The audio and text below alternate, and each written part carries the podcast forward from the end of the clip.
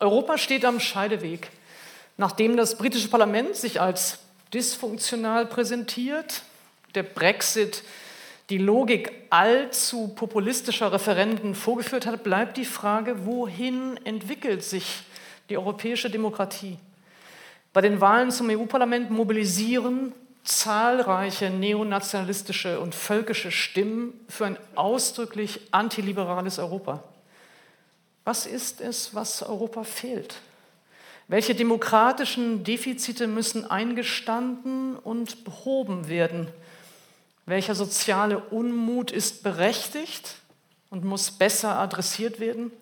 Wer wird repräsentiert in diesem Europa und wer nicht? Darüber möchte ich heute sprechen mit meinen Gästen. Ich freue mich wirklich sehr über diese Konstellation, äh, dass alle der Einladung gefolgt sind. Ähm, ich stelle sie mal vor, sozusagen in dieser Reihenfolge. Aleida Assmann zu meiner Rechten ist 1947 in Bethel bei Bielefeld geboren. Sie ist Anglistin, Ägyptologin und Literatur- und Kulturwissenschaftlerin. Bis zu ihrer Emeritierung 2014 hatte sie eine Professur für Englische Literatur und Allgemeine Literaturwissenschaft an der Universität Konstanz inne. Sie wurde unter anderem mit dem Balsan-Preis 2017 und dem Friedenspreis des deutschen Buchhandels 2018 ausgezeichnet, zusammen mit Jan Assmann. In ihrer Forschung beschäftigt sie sich mit Erinnerung, Vergessen und dem kulturellen Gedächtnis, so zuletzt in ihren Werken Formen des Vergessens und auch dem europäischen Traum. Herzlich willkommen, Aleida Assmann. Vielen Dank.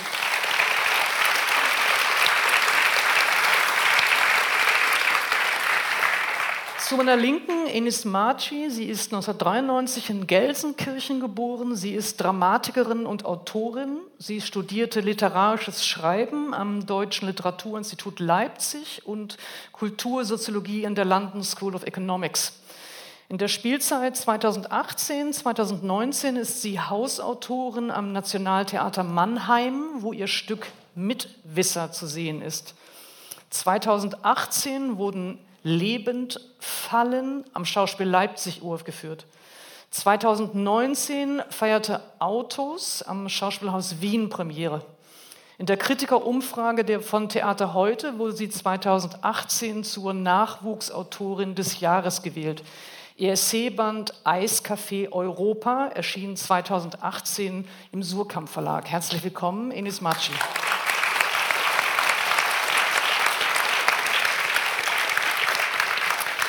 Und zu guter Letzt David von Reybruck. Er ist 1971 in Brügge geboren. Er ist Autor, Kulturhistoriker und Archäologe. Er promovierte an der Universität Leiden und erhielt die Ehrendoktorwürde der Universität Saint-Louis in Brüssel. Sein 2013 auf Deutsch erschienenes Buch Kongo, eine Geschichte, wurde in zwölf Sprachen übersetzt und erhielt zahlreiche internationale Preise. In seinen politischen Schriften gegen Wahlen, warum Abstimmen nicht demokratisch ist und für einen anderen Populismus, ein Plädoyer, setzt er sich mit der Demokratie und ihrer Krise im 21. Jahrhundert auseinander. Er ist Initiator des Modells G1000, das mehr Mitsprache für BürgerInnen in Europa fordert. Herzlich willkommen, David von Reiburg.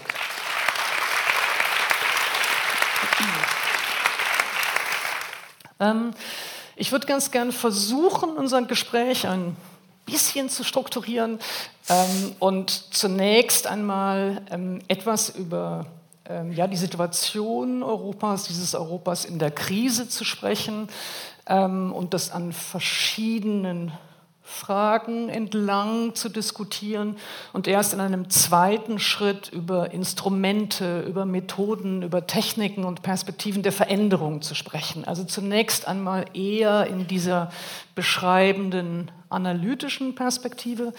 Ähm, zunächst eine Frage an Sie alle. Wir haben äh, drei Generationen äh, hier auf dem Podium und mich würde zunächst einmal persönlich von Ihnen interessieren, wie in Ihren Familien, in Ihrer Kindheit über Europa gesprochen wurde. Wofür stand Europa da oder mit welchen, ja, vielleicht Bildern oder Sehnsüchten war es behaftet? Leider mhm. Assmann.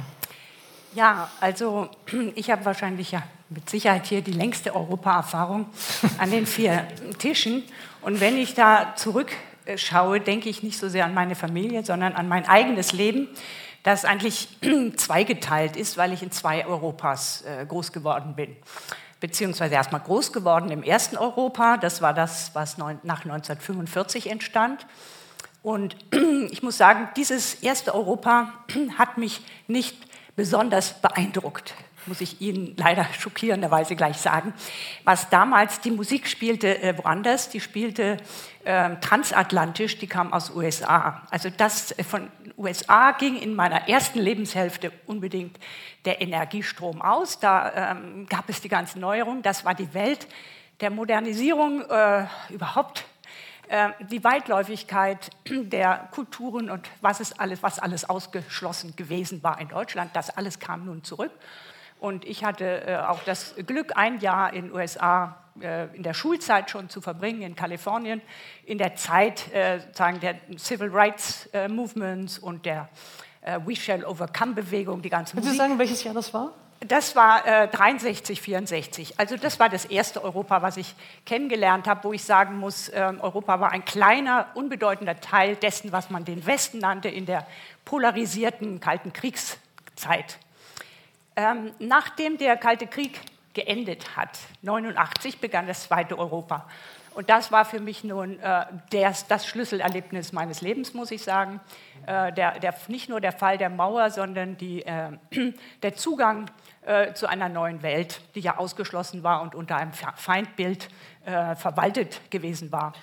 Dieser äh, radikale Weltwandel hat sich, ich würde sagen, in zwei äh, Punkten besonders äh, manifestiert. Das erste, das Verhältnis zu Grenzen. Ich hatte ja auch ein Jahr in Berlin, äh, noch in 84, 85 ähm, gewohnt, als es noch die Grenze gab. Und wenn man dann rüberging und äh, ich kam mit meinem Mann zusammen über die Grenze zurück, konnte es passieren, dass ich zwar durchkam, aber er fünf Stunden lang verschollen war, weil er bei irgendwelchen Inquisitionen äh, aufgehalten war, weil er immer so ungeschickt war, seine Jacketttaschen nicht äh, und Hosentaschen nicht auszuräumen. Da waren manchmal verschiedene Visitenkarten von letzten mhm. Jahren drin und da musste erst jede Identität äh, erstmal geklärt werden. Also es gab äh, große Angst um diese Grenzüberschritte, auch mit Hunden, wenn man da mal rüberfuhr. Plötzlich waren diese Grenzen offen. Das war das Erste. Und das Zweite war, dass man eine neue Welt kenn kennenlernte, also Osteuropa. Und äh, das ist das, was ich tatsächlich auch in meiner zweiten äh, Existenz dann, als ich schon im Berufsleben war, praktiziert habe. In Konstanz, ein Beispiel ähm, hat eine Verbindung zu Prag, äh, weil Jan Hus nämlich ähm, äh, 1415 in Konstanz verbrannt wurde, an einem 6. Juli. Und dieser 6. Juli ist der Nationalfeiertag bis heute in Tschechien. Also wir haben eine sehr enge und sehr problematische historische Verbindung. Und ich habe 20 Jahre lang mit den Prager Kollegen zum Beispiel einen Austausch. Jedes Jahr waren wir in Prag mhm. und die in Konstanz gepflegt. Das ist so ein Beispiel, wie sich die Welt äh, verändert hat. Und wir haben allerdings nie über unsere Vergangenheit gesprochen. Das wäre gar nicht gegangen. Wir haben über englische oder amerikanische Literatur gesprochen. Also auf dieser Ebene konnte man Europa sehr gut praktizieren. Und ähm, die Rückkehr der Erinnerung und der Geschichte ähm, nach, ähm, mit dieser Öffnung nach Osten. Das war der andere große Wandel dieser zweiten Jahr, äh, Lebenshälfte, dass nämlich plötzlich nach 40 Jahren des Verschweigens, Beschweigens die Geschichte zurückkam und die Erinnerung zurückkam und das eben ein ganz neues Europa geschaffen hat. Mhm. Vielen Dank. Ines Maci, auch die Frage, wie wurde in Ihrer Familie oder in Ihrer Kindheit über Europa gesprochen? Also ich glaube, in meiner Kindheit mh, mm, wurde die Idee vom Westen die irgendwie direkt mit der Idee von einem Traum von Europa oder einem europäischen Traum verknüpft war, vor allen Dingen über die Frage der Staatsbürgerschaft eigentlich hergedacht. Und als man die dann irgendwann hatte und eben nicht mehr nur über den Ausschluss oder die, das Bewusstsein, dass man nicht teilnehmen kann an diesem Traum oder nur begrenzt möglicherweise teilnehmen kann, ähm, als es nicht mehr von diesem Standpunkt her gedacht werden musste, dann glaube ich, in meiner Jugend äh, wurde sozusagen über Europa als Idee oder so gesprochen. Äh, vielleicht können Sie einmal dazu erklären, um welche Staatsbürgerschaft Sie genau, sozusagen... Genau, meine Eltern kommen aus Albanien und... Ähm, und hatten die albanische Staatsbürgerschaft bis... Ich bin eingebürgert worden, als ich 17 war. Also das ist noch keine zehn Jahre her. Mhm. Ja.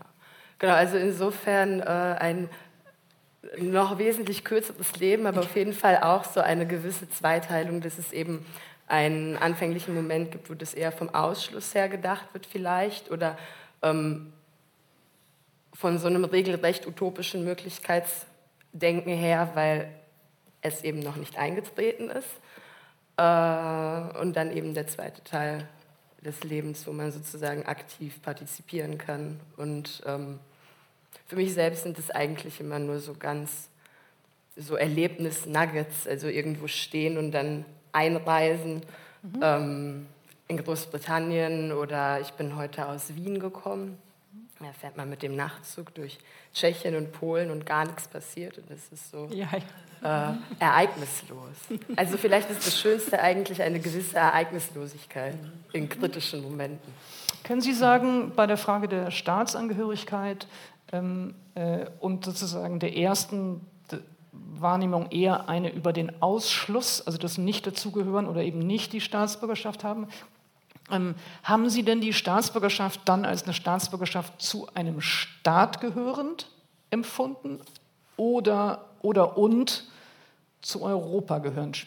Spielte das dann? Mm, also ich glaube schon primär als zu einem Staat gehörend. Ähm, das liegt ja auch fast ein bisschen in der Natur der Sache, wenn man ja dann in diesem Staat wählt mhm. und so weiter und so fort und ja auch die ähm, Teilnahme an europäischen Wahlen, ich denke von allen Leuten, ob eingebürgert oder nicht und egal wie pro-europäisch, fast immer so ein bisschen als Bonus wahrgenommen wird und als nicht so richtig das Real Thing, um das es so geht, was vielleicht Teil des Problems ist. Ähm, aber ich glaube, die Dinge, die Europa sozusagen als Idee, als Konzept, als ähm, Staatengemeinschaft verspricht, die verspricht es ja nur Staatsbürgern. Mhm. Okay, okay. Äh, David von Reiburg? Gerne. Erstens, ich möchte sagen, es tut mir leid, ich werde meistens auf Englisch reden heute. Mein Deutsch reicht für eine informelle Konversation unter Freunden. Aber um über heikle Themen wie heute zu reden, fühle ich mich noch immer ein bisschen unsicher auf Deutsch. Also nur ein bisschen Geduld, noch zwei, drei Jahre und es wird unbedingt auf Deutsch gehen, aber heute mache ich es noch immer auf Englisch. Um, I, I come from a very divided family on the Flemish countryside, close to the North Sea coast. Uh, my mother's side comes from the city of Bruges. My parents come from the countryside. And both my grandfathers have been imprisoned because of the war. My father, who came from the town, my grandfather, who came from the town, was imprisoned in Poland as a Belgian prisoner of war. He had been a soldier, had been captured by the Germans, and was sent to Poland for uh, six months. And the other one, the one who came from the countryside, was in prison right after the war because uh, he was supposed to have been collaborating with the German occupier, which was not the case. But so it, it showed the one had been fighting against the Germans, the other one had been probably uh, joining uh, the German occupation. And that um, schism has been running through my life and through my, my family history were they open about it? Was that something that? Oh no, it's a big taboo. It's a big taboo. I, I once spoke about it on national television in Holland, and I got sued by my uncle. Yeah, he was very, very, okay. yeah, he was very, very angry about it. It's the first time I ever got a, got a, a trial against me, and it came from a family member. Uh, but I still go to the family parties at New Year's Day. Um, no, no, it, it, it, is, it, is a, it is a big taboo. I tried to open a little bit that, that painful wound. I did some historical research. And for a while there was some openness, but now it's been brushed under the carpet again somehow. But this sort, my family, if I, if I look at the family on father's side, the, the family that comes from the rural countryside near, near Bruges, uh, it's a deeply divided family there as well. And half of my family are populist voters. They vote for Flemish, deeply right wing radical political parties, and it dates back to the day of my grandfather. So I'm a bit the rotten apple within that family, but I'm not the only one. Funnily enough, we still see each other every year. And it's interesting to see how political behavior is to a large extent determined by your degree of education. Uh, there's there's a, a dividing line across the family where you can see where the democratization of Bildung, of Flemish education, has started. And those who have gone. I've written my, a book that is now translated into German, uh, Plädoyer uh, uh, für einen anderen Populismus. And when I was writing it, I wasn't aware to the extent to which it was autobiographical, because I, I, I show to what extent Bildung is an important political variable to explain and understand the rise of populism. And it's only now, and perhaps I should write about it, but, but then I risk an, another couple of uh, uh, sue, being sued by uncles and aunts and, and nephews and cousins. But there, there's a deep dividing line uh, uh, across, across the, the, the building. But overall, when I was a child, Europe was seen as something good uh, across the board. That shared optimism is no longer there. The part of my family that has joined right wing populism as their political universe has become profoundly Europhobic. Um, so, the, the, the, shared dream. I grew up in the 1970s. I was born in 1971, as you said in your introduction. In the 70s and 80s, perhaps even 90s, it was still there. But with the turn of the millennium, something has changed. And I'm sure we'll come back to that. The, uh, but so the, the, let's say the, the enthusiasm has, has gone down quite a bit. Ähm, etwas, was bei Ihnen aufgeschieden ist, partiell würde ich ganz gerne noch einmal wieder aufnehmen in einer anderen Variante. Es gibt einen äh, wunderbaren französisch-haitianischen Schriftsteller, der Dany Lafarrière heißt, ähm, der äh, gesprochen hat über die Frage, ähm, ob es bestimmte Bilder oder Ideen oder Begriffe gibt, in denen Länder sich selbst verstehen und erklären. Also ob die Literatur eines Landes sich an bestimmten Metaphern oder Bilder orientiert. Und ähm, er verknüpft das mit drei Beispielen von drei Ländern, von denen er sagt, die erklären oder Gegenden der Welt, äh, die sich über bestimmte äh, eben solche Bilder oder Ideen erklären. Der sagt, Lateinamerika ähm, hat sich immer über die Zeit erzählt, Amerika, die Vereinigten Staaten, Nordamerika über die Weite, ähm, Haiti über den Hunger und Europa über den Krieg. Und ähm, das hat mir, als ich das erste Mal las, interessierte mich Haiti. Und, äh, und ich war sozusagen mit dem Hunger beschäftigt. Und erst über die Jahre ist mir dieser Satz immer noch mal wieder aufgetaucht. Und ich habe dann darüber nachgedacht, ähm, ob ich das für die europäische Literatur, das europäische Sich-Erzählen nachvollziehen kann. Und ich würde sagen, möglicherweise ist das genau eine der Bruchstellen des Millenniums, wo sich über etwas anderes erzählt. Aber zunächst einmal an Sie alle drei die Frage, ob daran etwas ist, ob das stimmt, ob sich Europa über den Krieg oder die Kriege erzählt. Fangen wir mal mit Aleida Asman an. Ja, ich äh, glaube, da ist sehr, sehr viel Wahrheit ähm, in diesem Satz drin enthalten, wobei ich das Wort Krieg in den Plural setzen möchte gleich. Ähm, denn der Zweite Weltkrieg äh, ist unverständlich ohne den Ersten. Wir müssen dieses ganze erste halbe Jahrhundert äh, zusammennehmen, um, um diesen äh, Druckaufbau, äh, erst, erste Entladung und dann zweiter Druck und Aufbau, zweite Entladung von Gewalt zu verstehen. Äh, wir sind jetzt im Jahre 2019, 100 Jahre von 1919 ähm, ähm, entfernt und wir haben ja auch äh, gerade äh, mit, mit den Kommemorationsdaten, mit den Jubiläen ähm, uns wieder mit dem Ersten Weltkrieg vertraut gemacht. Jubiläen haben ja den ähm, Sinn, dass äh, man Geschichtsdaten wieder aufruft, um sich selbst, die eigene Gegenwart äh, in diesem ähm, historischen Ereignis neu zu spiegeln und zu fragen, wie ist das Verhältnis. Und da haben wir eben festgestellt, dass zunächst mal äh, Deutschland völlig den Kontakt zu diesem Ereignis verloren hatte, weil der Zweite Weltkrieg so im Mittelpunkt stand. Aber tatsächlich war es ja das nicht geglückte Ende des Ersten Weltkriegs. Und da sind wir beim 1919 und dem Beginn der faschistischen Partei. In Italien zum Beispiel, die Hitler dann äh, für, als Vorbild genommen hat, die unsere Vorgeschichte ausmacht. Wir haben also eine durchgängige äh, Gewaltgeschichte. Und wie diese Gewaltgeschichte erzählt werden kann, ist sehr äh, schwierig, weil sie von so vielen Perspektiven äh, aus erfahren wurde und was auf keinen Fall langfristig geht. Das wurde ausprobiert, das erste Modell. Man beschweigt es, man vergisst es. Churchill hat das genau empfohlen, hat gesagt, äh, damit ein neues Europa entstehen kann, müssen wir diese Geschichte, genau diese Geschichte vergessen. Damit meinte er, wir müssen darüber hinweggehen und uns völlig einer neuen Zukunft öffnen. Das hat nicht äh, langfristig funktioniert, die Geschichte kam zurück. Und die Frage ist nun, wie wird diese Geschichte wieder aufgenommen?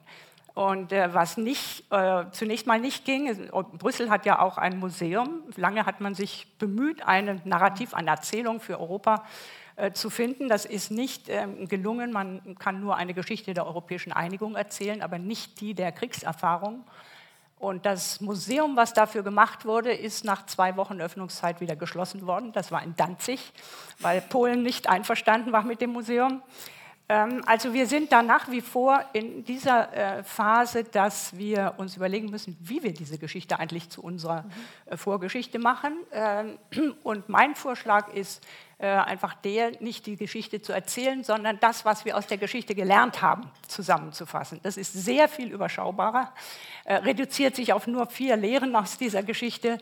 Ähm, und wenn diese Lehren weiterhin bekannt sind und verstanden werden, dann ist das unsere Form, äh, diese Geschichte in die Zukunft mitzunehmen. Nicht indem wir an, uns an dieser Geschichte festhalten äh, äh und rückwärts orientiert sind, sondern indem wir unsere Werte und Zukunftsorientierung aus dieser, diesen Lehren heraus gewinnen.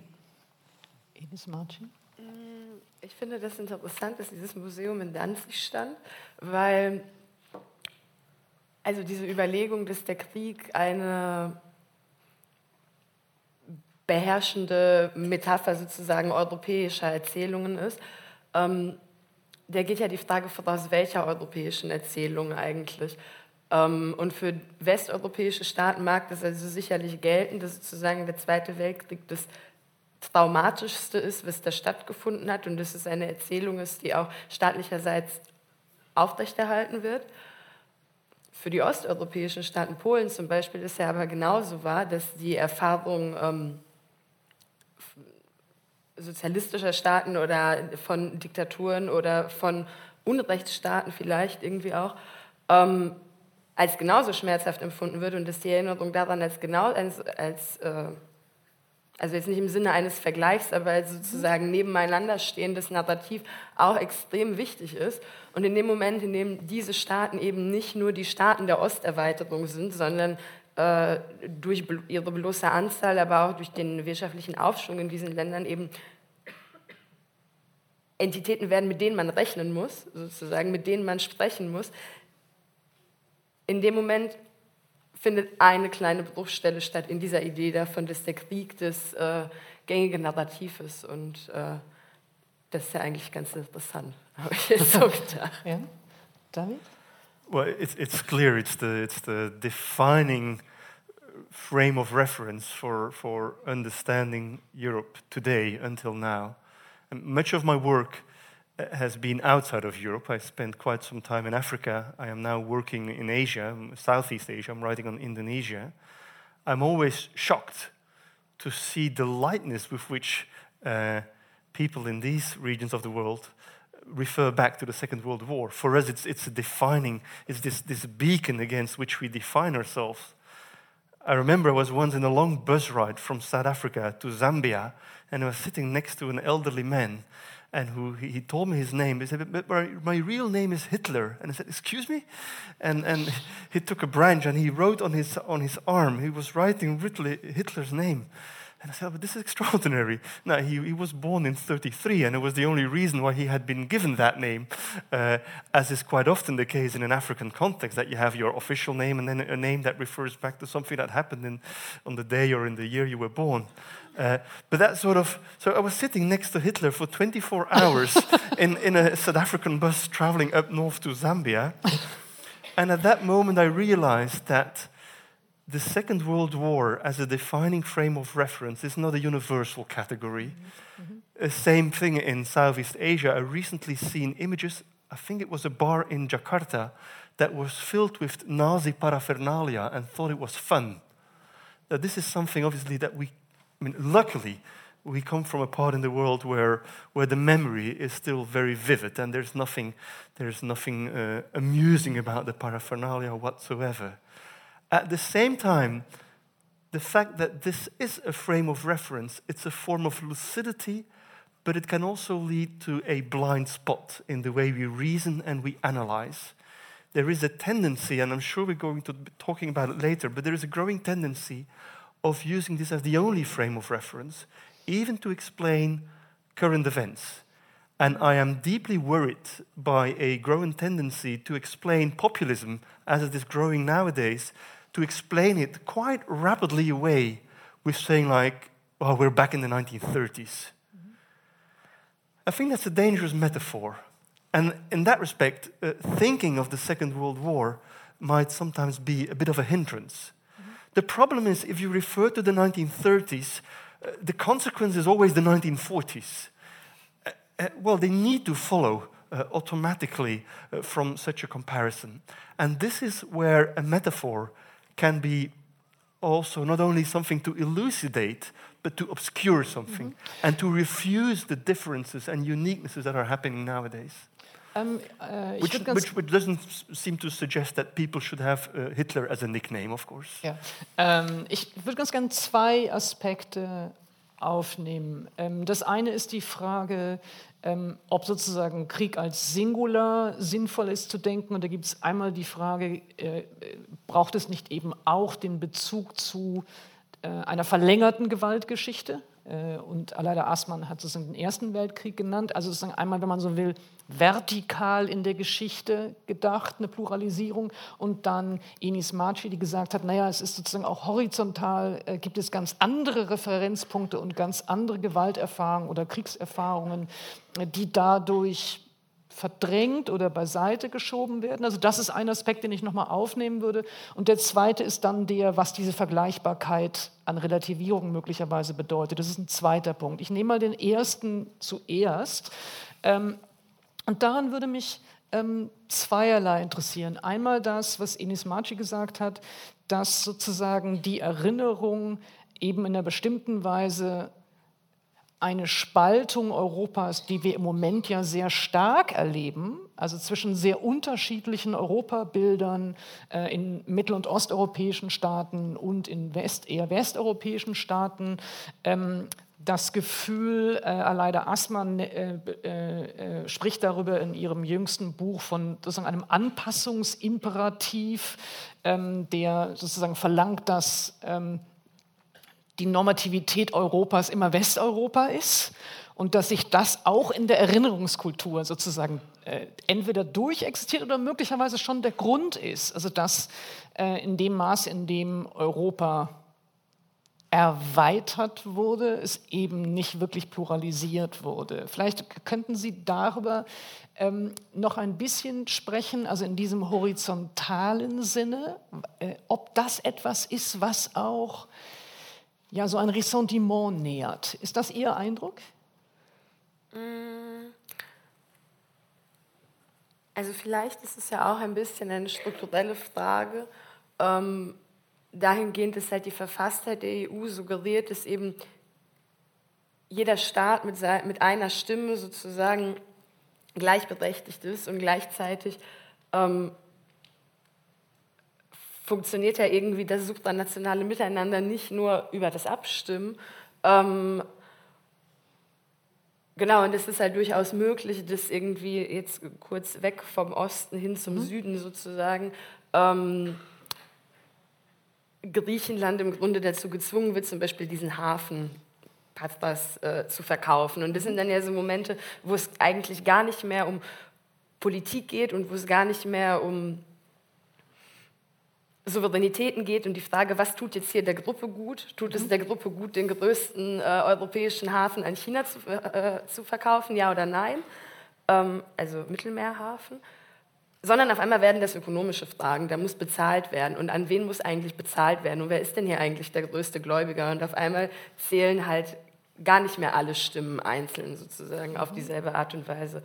Und ich glaube, ähm, na, das war jetzt natürlich eher eine Ergänzung, weil hin zum Ökonomischen und ein bisschen weg vom Narrativen. Mhm. Ähm, wobei ich schon auch glaube, dass das irgendwie miteinander zusammenhängt. Na gut, die Erklärung ja. wäre, wenn ich, sie, wenn ich sie richtig verstehe, äh, oder die Verbindung wäre ja zu sagen, ähm, es ist eine Fiktion, dieses zu behaupten, äh, alle Staaten würden gleichwertig gehört und anerkannt werden und ähm, könnten sich in diesen Abstimmungsverfahren sozusagen gleichwertig. Genau, und ich glaube, äh, es hat sich eben rumgesprochen, bis das eine Fiktion ist. Und jetzt kommt sozusagen der Backlash. Mhm. Und jetzt kommen eben, mhm. äh, weiß ich nicht, jetzt kommt Polen oder jetzt kommt Ungarn und sagt, uns geht super und wir nehmen hier überhaupt gar niemanden auf und euer Verteilungsschlüssel, den könnt ihr äh, gleich wieder in die Tonne kloppen und wir haben doch jeder eine Stimme, was wollt ihr machen sozusagen? Mhm. Und deswegen ist eben also es müsste sozusagen über diese Frage der Gleichwertigkeit einer einzelnen Stimme hinausgedacht werden, was soll eigentlich mit diesen Stimmen gemacht werden oder so. Mhm. Ähm, äh, ich nehme das auf und gebe es mal an, an David nochmal weiter. Äh, äh, noch auf die Frage bezogen, wie gleichwertig sind sozusagen, wenn wir die, den Begriff der Gleichwertigkeit äh, aufnehmen wollen von Ines Marci, wie gleichwertig sind die Erzählungen verhandelt worden, wie gleichwertig sind die Erinnerungen verhandelt mhm. worden. Sie selber haben sehr, sehr stark auch über Kolonialgeschichte gearbeitet. Ähm, wenn wir über Gewalterfahrungen und Gewaltgeschichten sprechen, sind es sicherlich nicht nur sozusagen die ersten beiden Weltkriege oder nicht nur sozusagen die Gewalterfahrungen auch Osteuropas, sondern eben auch die Kolonialgeschichte, die immer noch verdrängt wird. Ähm, können Sie ein bisschen dazu etwas sagen zu der Ungleichbehandlung oder den Asymmetrien, in denen verschiedene Erinnerungen in Europa gewertet werden? Yes, um, they are obvious. Uh, the thing is, we seem to believe that the moment we take steps to diminish the gap in terms of inequality, that diminishing inequality will automatically diminish frustration. Um, it's quite the opposite. A, a, famous Dutch uh, uh, essayist, Edouard Duperron, has written an essay in the 1930s where he called democracy eine Resentimentslehre. And he said, like, there's the promise of equality uh, can always turn into not a nightmare, but in a bigger frustration with every step towards equality we take. And he was one of the most uh, staunch defenders of democracy in the Netherlands in the 1930s. I mean, he's absolutely courageous, admirable author. But his idea, I think, it's, it's one that is very, very hard to, to to counter, uh, and very few people have been working on this, but the, the realizing democracy brings about more frustration. The closer you get, the, the more vociferous you get, the, the, the more easily you raise your voice. Uh, unequal societies or an unequal world order makes for a very large majority that remains very silent. But the moment that parts of that majority are moving up, are getting as rich, as powerful, uh, as, uh, as heard as the ones before, is a moment where a lot of anger is going to manifest itself. And I think that anger is unavoidable. Anger is part of, uh, of, a, of a growing uh, process of, of equality, of getting, of becoming more egalitarian. And this is true in terms of uh, frustrations between former Eastern Europe and Western Europe. I think it's also true in post colonial uh, relations. Uh, and it's something which I think uh, has been remarkably little studied and theorized in political studies and even in psychology. Uh, but it is something, there is something deeply humiliating of giving progress which is a big step forward. You know, the thing is, I try to be more and more clear if you make one step forward, you can look back and see what you have achieved and be proud of it, but you can also look up and be angry at the fact that you're still not there yet. And uh, that's what I see, what I study now uh, in, in, in, Kann ich nachfragen, äh, mehr, äh, spreche, bleibe ich beim Deutsch, damit das konsequent Gerne. bleibt. Entschuldigung. Ähm, äh, nur, dass ich die Begründung richtig verstehe. Ja. Äh, die Begründung ist, ähm, dass in Zuständen dramatischer Ungleichheit ähm, diejenigen, die marginalisiert sind oder ausgeschlossen sind, sich überhaupt gar nicht erst die Hoffnung machen, dass sie jemals gleichberechtigt behandelt werden könnte, wohingegen in dem Moment, in dem es ein Versprechen auf Gleichheit gibt oder in dem man sozusagen sich dem tatsächlich in Emanzipationsbewegungen oder Anerkennungskämpfen näher rückt, Ja. Dann einem das Fehlen stärker auffällt, weil es einem stärker als Lüge ist. Ist das der? Ist das? Absolutely. To give one concrete example, I mean, as a Belgian, I've been studying a lot on the relationships with Congo. In Congo itself today, there is a dream of going to Europe, and going to Europe is being in Belgium. Uh, the, the Congolese that are most angry today against the Belgian colonialism are the Congolese diaspora in Brussels.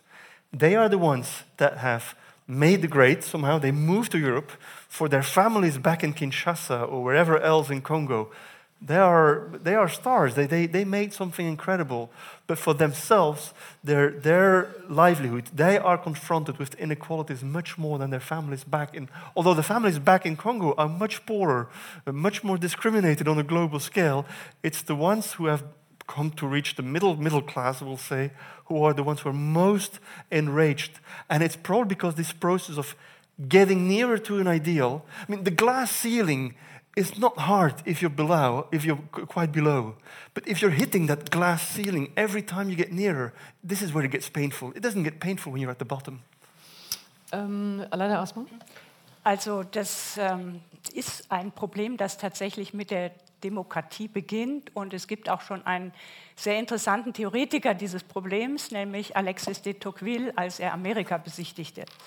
Und da hat er genau auf dieses Problem hingewiesen. Er kommt aus einer, einem Land, äh, in dem äh, noch die Statushierarchien ähm, selbstverständlich waren und jeder wusste genau, wo seine Glasgrenze war. So weit konnte man kommen und der nächste konnte so weit kommen, aber man wusste, womit man zu rechnen hatte. Und die äh, Wünsche oder Träume wuchsen nicht in den Himmel. Ja. Ähm, und genau das Problem hat er ausgesprochen. Er hat gesagt, in einer Gesellschaft, in der Gleichheit versprochen wird, wird diese Frustration aufkommen. Man muss ein Rezept dafür finden. Und tatsächlich, Amerika hat ein Rezept dafür gefunden und das hieß der amerikanische Traum. Was, äh, inwiefern ist das das äh, Rezept äh, für die Demokratie? Das heißt nämlich, ja, ihr seid erstmal alle gleich, natürlich seid ihr total ungleich, aber jeder von euch hat die Chance, wenn ihr euch anstrengt, es äh, zu etwas Großem zu bringen. Es ist jetzt sozusagen der Leistungsrespekt, der dann äh, diesen Traum verwirklicht, aber jeder Einzelne muss das selber machen und es ist nicht mehr der Staat oder die Gesellschaft oder irgendwelche anderen Gruppen, die dafür sorgen müssen, wo man das einklagen kann, sondern jeder muss es bei sich einklagen. Der amerikanische Traum heißt dann, äh, wir strengen uns an und äh, in der Wettbewerbsgesellschaft werden wir irgendwann groß und mit diesem langfristigen ähm, Traum hat man die äh, Gesellschaft sehr, sehr lange sehr gut äh, befrieden können und auch natürlich wunderbar für die Einwanderer öffnen können, denn denen wurden die gleichen Chancen eingeräumt. Also es gibt äh, erstmal eine demokratische Gerechtigkeit, in der alle noch sehr ungleich sind, aber dann wird die Chancengerechtigkeit einbezogen. Und wenn diese Chancengerechtigkeit funktioniert, dass man es dann, wenn man sich anstrengt, äh, in die Universitäten gehen kann oder äh, sportlich ganz tolle Leistungen vollbringen kann oder in den Medien, dann kommt man an die, an die Spitze. Und äh, dieses, dieses Klima hat das sozusagen ausgeglichen, ganz lange Zeit. Das Klima ist aber ähm, nicht bis heute damit befriedigbar, weil wir inzwischen das bekommen haben, was wir Identitäten nennen. Äh, kollektive Identitäten sind äh, Ende der 80er Jahre überhaupt erst entstanden in diesem neuen Sinne, dass nämlich äh, sich die Identität jetzt nicht nur durch den Einzelnen ähm, an den Einzelnen bindet, sondern an Gruppen, an Zugehörigkeiten. Dass man sich selbst überhaupt erst richtig versteht, wenn man weiß, man gehört einer bestimmten Gruppe ein, die die und die Geschichte hat oder äh, andere Merkmale. Äh, und durch dieses nun Verlagern auf Gruppenidentitäten, und das ist ja ein Stichwort auch dieser, dieser Reihe hier, äh, hat sich die Wettbewerbssituation völlig verlagert. Ähm, und, äh, und der amerikanische Traum funktioniert auch in Amerika nicht mehr. Also das ist das Ende auch einer Lösung eines Problems, das äh, nach wie vor äh, besteht. Und jetzt haben wir das Problem, dass sich die Gruppen untereinander ähm, Druck machen und tatsächlich die Frustration auf dieser Ebene wächst. Wobei ich noch mal sagen möchte, es gibt durchaus auch eine Befriedung von Frustrationen, nämlich durch Anerkennung. Also äh, Gruppen, die lange marginalisiert wurden, die ausgeschlossen waren und denen jetzt sozusagen Aufmerksamkeit, nicht nur, aber Anerkennung ähm, zukommt und die gewürdigt werden, das Wort Würde ist dann auch sehr wichtig, die sind dann auch zufrieden, die wollen dann nicht immer noch mehr. Das Problem ist bei anderen Formen von Kollektividentitäten wie Nationen zum Beispiel, die entdecken ihren Nationalstolz wieder. Und der Nationalstolz ist in einer, sagen wir mal, Gesellschaft nicht unterbringbar oder auch ein religiöser Stolz, der Überheblichkeit oder wir sind die Besten äh, ausdrückt, ähm, dafür ist das Platt, der Platz in einer Gesellschaft nicht da. Ähm, deswegen ähm, gibt es einen Unterschied nochmal zwischen den Gruppen, denen man aber auch sozusagen Gerechtigkeit oder Genugtuung nach und nach äh, zukommen lassen kann. Und in dem Sinne hat sich das Ethos der Politik und Gesellschaft ja sehr geändert, dass wir diese Gruppen haben und mit ihnen leben und sie auch befriedet sind. aber es gibt immerhin noch solche Gruppen, die in so einer Konstellation nicht befriedbar sind, und das sind die Nationalisten, weil die nämlich die Repräsentation fürs Ganze beanspruchen. Ich würde ganz gern ähm, es ein bisschen wegholen von den USA ja. und ähm, äh, auch sozusagen äh, sozusagen den Fokus auf, den, auf, auf dem legen, was wir aus dem bisher diskutierten schon, ich würde jetzt mal sagen, als Lügen, als Illusionen, als falschen Versprechungen, als ähm, nicht erfüllten äh, Versprechen festmachen können. Und ähm, wenn ich es richtig zusammenfasse, würde ich sagen, Europa hat sich ähm, zunächst einmal diesen Unmut, diese, die, diese Verzagtheit, äh, jetzt nehmen wir erstmal die, den berechtigten Unmut in verschiedenen europäischen Ländern auch ähm, dadurch zugezogen, dass ähm, man sagen könnte, es gab eben Lügen über die Lehren aus der Geschichte. Oder es gab eben Lügen in diesen Narrativen, in denen angeblich ähm, der Bezug auf die Geschichte und den, die Erfahrungen aus der Geschichte so ernst äh, genommen werden sollte und zum einen das nicht gleich ernst genommen wurde, aber eben vor allem auch ähm, sehr, sehr viele historische Gewalterfahrungen ausgeschlossen wurden, die eigentlich zu einer solchen europäischen Erinnerung hinzugehörten. Das wäre also ein Faktor, also das das Lügen über die Bedeutung der Erinnerung oder die Bedeutung der Geschichte für dieses Europa, das in jeder Sonntagsrede über Europa ja immer wieder erwähnt wird, ja die Werte Europas, Friedenssicherung, also es wird sozusagen permanent, permanent wird äh, diese Erinnerung evoziert als Kern, also das wäre eine Lüge oder ein Verdrängen oder ein, ein Verleugnen.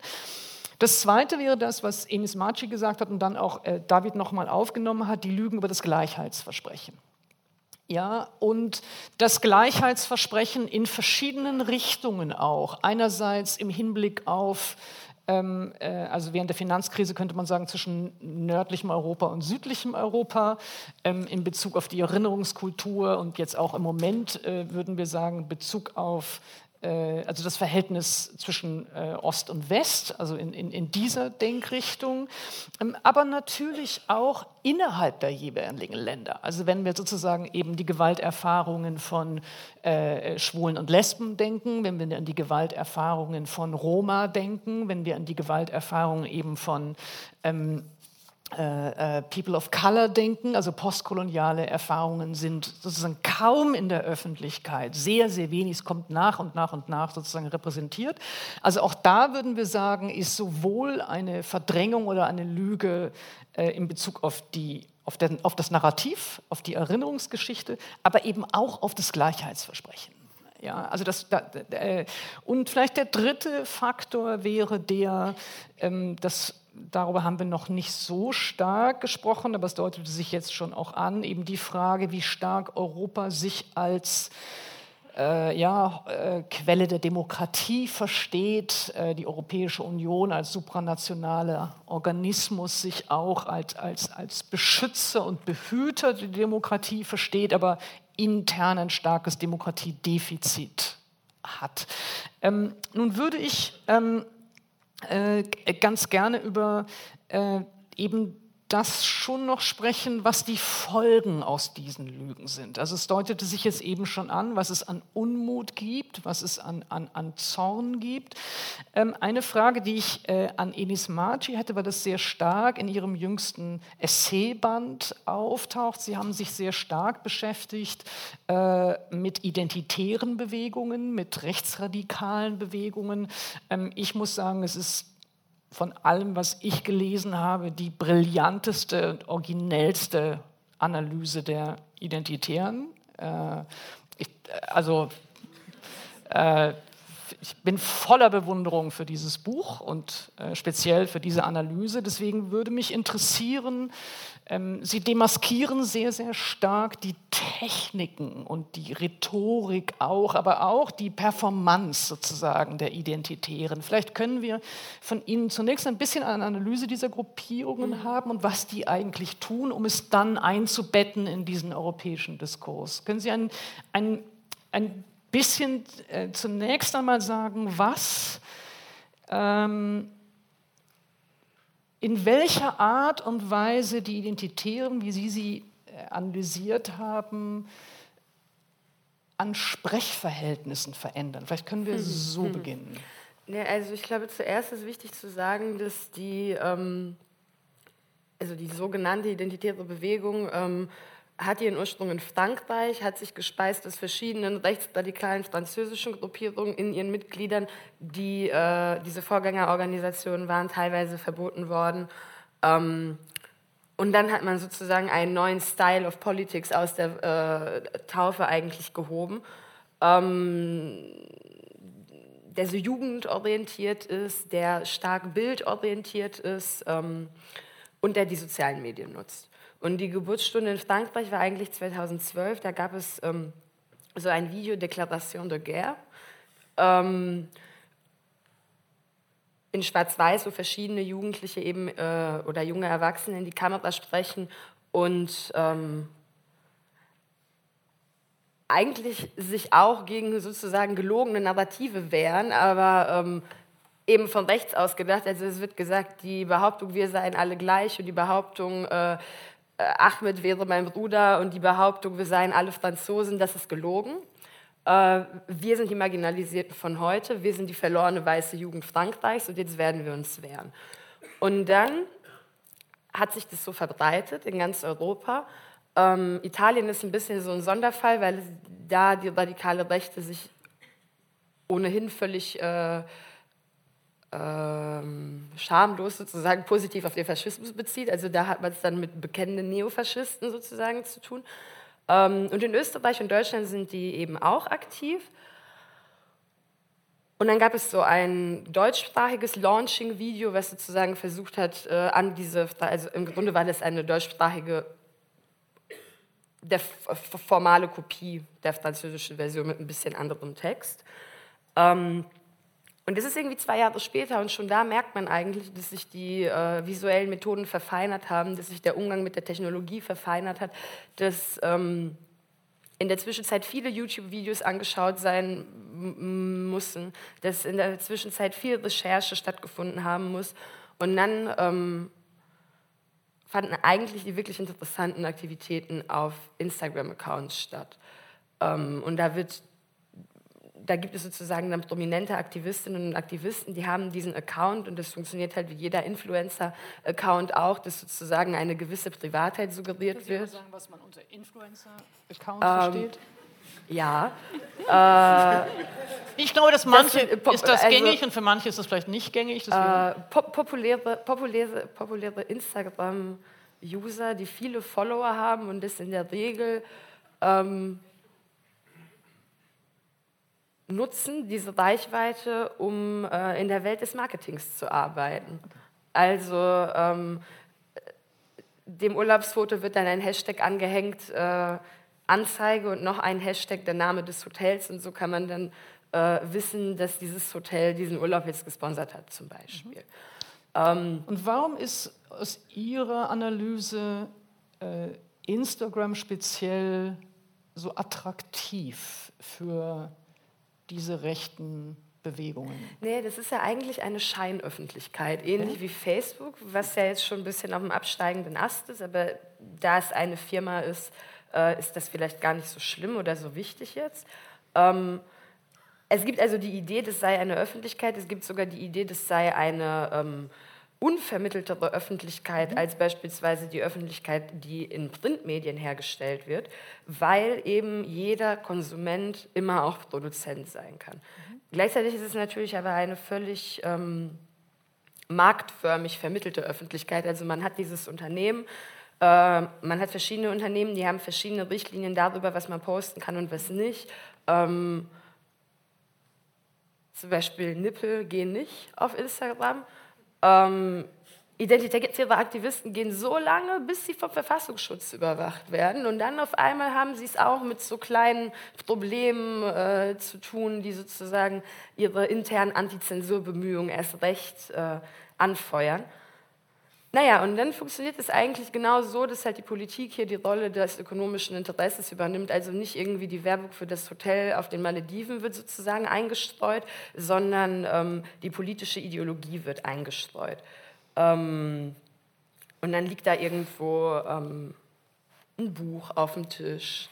Und äh, ein Mädchen sitzt da äh, auf ihrem Bett in Strapsen, trinkt einen Kaffee, hat hier ein bisschen vegane Schokolade und liest jetzt irgendwie ähm, Karl Schmidt oder so. Oh, aber erst liest sie Karl Schmidt, dann liest sie Götz Kubitschek, dann liest sie ein paar Gedichte von Sylvia Plath, weil sie ist auch ein Mädchen und hat Gefühle. Und, mhm. Aber eigentlich ist sozusagen für mich das Interessante auch, wenn ich beobachte, wie mein Buch sozusagen altert, dass es ja eigentlich schon fast eine 2017er Debatte ist, weil wir eigentlich diesen Moment, wo irgendwie ähm, verschleiert werden soll, dass man es hier mit Rechtsradikalen zu tun hat, mit Neofaschisten im Grunde, ähm, und die Verbindungen zum italienischen Neofaschismus sind auf diesen Accounts eigentlich total ablesbar. Also da trägt dann irgendjemand ein Band-Shirt von einer Band und so weiter. Und das sind so Cues, die sozusagen für Eingeweihte funktionieren. Diese Verbindungen sind gar nicht mehr geheim. Also das ist völlig unproblematisch. Man hat sozusagen jetzt zwei Jahre lang versucht, sich als äh, nicht rechtsradikale konservative Jugendbewegung zu branden. Das hat sehr gut funktioniert, denn man hat Cover-Stories im Spiegel und anderen großen Zeitschriften bekommen. Man konnte viele Fotos von seinen äh, wunderschönen Aktivisten und Aktivisten veröffentlichen. Man hat sozusagen Aufmerksamkeit bekommen. Und jetzt geht es um die Inhalte. Und wenn jetzt also zum Beispiel veröffentlicht wird, dass ein AfD-Abgeordneter äh, den Chef der deutschen Identitären in seinem Bundestagsbüro beschäftigt, trotz Nichtvereinbarkeitsbeschluss und trotz ihrer Überwachung durch den Verfassungsschutz. Oder wenn es irgendwie heißt, Martin Sellner hat als jugendlicher Hakenkreuzer an die Synagoge gestickert. Ich muss ja mal sagen, Martin Sellner ist der Leiter der weiß. österreichischen Identitären. Dann ist es völlig gleichgültig, weil mittlerweile wissen wir ja, dass es Rechtsradikale sind. Also wenn ich die, wenn ich die Bewegung äh, oder die... Also die, das Ästhetische war genau. sozusagen genau. die... Ähm, Einflugschneise der mhm. Inhalte. Und äh, Sie sind jetzt gelandet, würde ich sagen. Mhm. Also es ist sozusagen das, was Sie analysiert haben in diesem Buch, war zunächst ähm, eben diese visuelle Strategie, ja. sehr stark visuelle Strategie, dieses ähm, sozusagen rechte äh, Ideologien, rechtsradikale Ideologien, ähm, faschistische Ideologie ähm, als hip, als cool, als ja. mitunter einfach nur in Anführungsstrichen konservativ sozusagen zu präsentieren, ähm, darüber auch anschlussfähig zu sein an sehr viel andere popkulturelle äh, Momente und, und, eben natürlich auch unterschiedliche Lebenswelten. Ähm, und Sie würden sagen, jetzt ist die Strategie der Normalisierung so erfolgreich gewesen, also und zwar der Normalisierung nicht nur dieser kulturellen Accessoires oder Etiketten oder Labels, sondern tatsächlich der Ideologie, dass man sie nicht mal mehr verkleiden muss. Ist das? Ja, das denke ich. Und ich glaube, das hängt aber nicht nur damit zusammen, dass äh, diese Gruppen, die unter dem gemeinsamen Label identitär operieren, ähm, erfolgreich war, sondern ich glaube, das liegt auch daran, dass es sozusagen der richtige weltgeschichtliche Moment zur richtigen Zeit war, weil ähm, nach dem Zweiten Weltkrieg hat er die sogenannte Neue Rechte ähm, also die waren ja die ganze Zeit damit beschäftigt, irgendwie ein bisschen cool zu werden. Ich meine, jetzt natürlich das, was in den 70er Jahren cool war und was in den 90er Jahren cool war und was heute cool ist, immer ein bisschen anders. Aber der Versuch sozusagen, äh, Rechtsradikalismus weg vom Krieg zu denken mhm. und zeitgenössisch zu denken, der hat ja diese Gruppen eigentlich schon eine lange Zeit beschäftigt. Und wir haben es ja eigentlich also die beziehen sich auf die äh, Denker der neuen Rechten, aber eigentlich haben wir es hier mit der neuen neuen Rechten zu tun sozusagen. Ähm, und die hatten eben das Glück, dass halt gerade auch viele andere Dinge passieren und dass sie sozusagen sich, also Glück oder gute Planung, es ist sozusagen beides wahrscheinlich, ähm, dass sie sich jetzt in einem Netzwerk von anderen erfolgreichen rechtsradikalen Gruppierungen befinden. Also zum Beispiel, wenn man nach Österreich schaut, da sind ja die Verflechtungen zu der FPÖ, die ja nicht nur Regierungspartei ist, sondern deren Innenminister ja auch zum Beispiel die Polizei untersteht. Äh, dieselbe Polizei, die dann gestern eben für Sicherheit sorgen soll auf der Identitären und der Gegendemo gegen die Identitären. Ähm, das ist ja völlig schockierend. Also das ist ja sozusagen... Äh, die befinden sich ja schon in der Zukunft. Können Sie eine, äh, ich habe noch äh, ein, zwei Fragen an Sie, dann würde ich es ganz gerne äh, die anderen auch zu diesen Fragen äh, hinzunehmen. Ähm, das eine, was mich interessieren würde, ist, ähm, Sie haben an einer Stelle in diesem Buch gesagt, ähm, es geht dort nicht um einzelne Begriffe, sondern es geht um eine grundsätzliche Änderung der Sprechverhältnisse. Ja, ja, Können Sie das ja. einmal erläutern? Ich glaube, ähm, also was die Strategie sozusagen ist. Genau, ich glaube, die Frage, äh, die, die leidige Frage, die, die wichtig ist, um das, um das, zu verstehen, ist, soll man mit Rechten reden? Die ist ja sozusagen ähm, weit diskutiert worden, weit und breit. Und ähm, das machen sich dann eben Aktivisten wie Sellner zunutze, ähm, weil sie weil sie eben behaupten, sie sind nicht rechtsradikal, vor allen Dingen sind sie nicht faschistisch, sie sind irgendwie normal rechts und normal konservativ oder normal faschistisch, aber das äh, kommt nicht vor. Ähm, und warum möchte man nicht mit ihnen sprechen? Man zensiert sie. Das ist undemokratisch. Außerdem, schaut euch das doch an, hier wird doch schon äh, links und rechts der Mitte an verschiedenen Orten gesagt, man müsste mit uns sprechen. Und wieso wollt ihr nicht mit uns sprechen? Und wieso nehmt ihr uns das Mikro weg, nur weil wir die Bühne stürmen? Also es wird sozusagen ähm, alle Regeln von so einem äh, grundsätzlichen zivilisatorischen Anstand werden sozusagen in den Wind geschossen. Dafür ähm, dass man sich eben für die Meinungsfreiheit einsetzt. Und parallel dazu kann man sich aber dieses Video von 2014 ansehen. Die Konstitution der deutschsprachigen äh, identitären Gruppen in Österreich und Deutschland wird damit eingeleitet. Und dann ähm, sagt da eine Stimme aus dem Off, wir wollen nicht die Teilnahme am Diskurs, wir wollen sein Ende als Konsensform. Und das ist ja ganz interessant, weil die ganze Zeit die Debatte eben zweispurig stattfindet. Man hat irgendwie ein strapsentragendes Mädchen, was Sylvia Plath liest, und man hat ein anderes Mädchen, was ein Bandshirt einer bekannten neofaschistischen Band trägt. Man hat äh, identitäre Aktivisten, die sagen, jetzt zensiert uns in der Demokratie, wir haben auch ein Recht, was zu sagen. Und man hat dieses Zitat aus dem Video. Und ähm, also das ist eine gleichermaßen total zeitgenössische Art und Weise zu erzählen, also auch literarisch natürlich spannend, da ist eine Sache und ihr Gegenteil ist genauso wahr, äh, mhm. äh, immer abhängig davon, mit wem ich spreche und was mhm. mein Ziel ist. Äh, gleichzeitig ist es aber auch natürlich eine Strategie, die halt sehr viel mit dem historischen Faschismus gemeinsam hat. Und vielleicht nicht unbedingt direkt mit dem Nationalsozialismus und vielleicht muss man nicht direkt sagen, jetzt sind die 30er und morgen sind die 40er, aber doch irgendwie mit dem disparaten und dabei erstaunlich effektiven ästhetischen Formen äh, und rhetorischen Formen, zum Beispiel des italienischen Faschismus. Mhm. Und dass die nicht teilnehmen wollen am Diskurs, das habe ich mir sozusagen nicht ausgedacht. Man kann sich das auf YouTube anschauen, aber das interessiert ja gar nicht. Das finde ich dann so erstaunlich. Mhm. Ähm, also wie, also das würde mich dann auch interessieren, wie funktioniert das eigentlich, dass zwei Aussagen gleichzeitig getroffen werden können und dann gibt es eben doch den Konsens, dass man nur auf die eine hört, kollektiv, als zum Beispiel äh, Zivilgesellschaft. Ja. Also meine Antwort als alte geschulte Habermas-Schülerin wäre, ähm, äh, dass erstmal es, es, es, es, es kann keine Form von vernünftigem Diskurs geben, wenn man nicht unterstellen kann, dass das Gegenüber wahrhaftig spricht. Mhm. Wenn das Gegenüber permanent unwahrhaftig spricht, äh, aus welchen Gründen auch immer, also aus Absicht, äh, um sozusagen Missverständnisse zu erzeugen oder um absichtlich einen falschen Eindruck zu erwecken oder ähm, weil man psychisch sozusagen nicht in der Lage dazu ist, ist bei Habermas klinischer Diskurs nötig.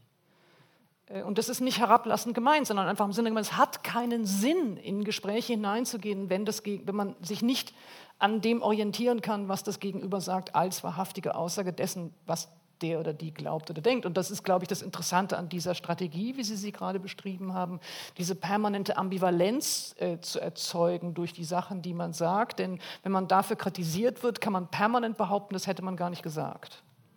Ja? Ähm, ich würde ganz gerne, wenn ich noch eine ja. Sache auch noch nachfragen darf, entschuldigen Sie, dass ich mich einmal so darauf konzentriere, aber ich glaube, es ist ein wichtiges Element der Debatte um Europa und wir haben selten jemanden mit solcher Kenntnis da, dass ich da auch ganz gerne noch nachfragen würde. Ähm, äh, ist Ihre Wahrnehmung, dass äh, in der öffentlichen äh, Diskussion über rechte Bewegungen, nicht nur in Deutschland oder in Österreich, sondern eben auch in den anderen äh, europäischen Ländern, ähm, im Grunde genommen so ein blinder Flecken, den wir in der erinnerungspolitischen Debatte festgemacht haben, sich wiederholt. Also die Art und Weise, in wie es längst eine internationale Vernetzung gibt, äh, wie es unterschiedliche äh, terroristische Anschläge gibt, die sich aufeinander beziehen, äh, wie wenig bei, also in meiner Wahrnehmung zumindest, äh, der Anschlag von Anders Breivik im Bewusstsein als ein europäischer großer Terroranschlag gedacht wird. Äh, würden Sie sagen, dass ähm, sozusagen sich da etwas wiederholt, also am blinden Flecken der Wahrnehmung von rechten Bedrohungen. Ja. Ähm,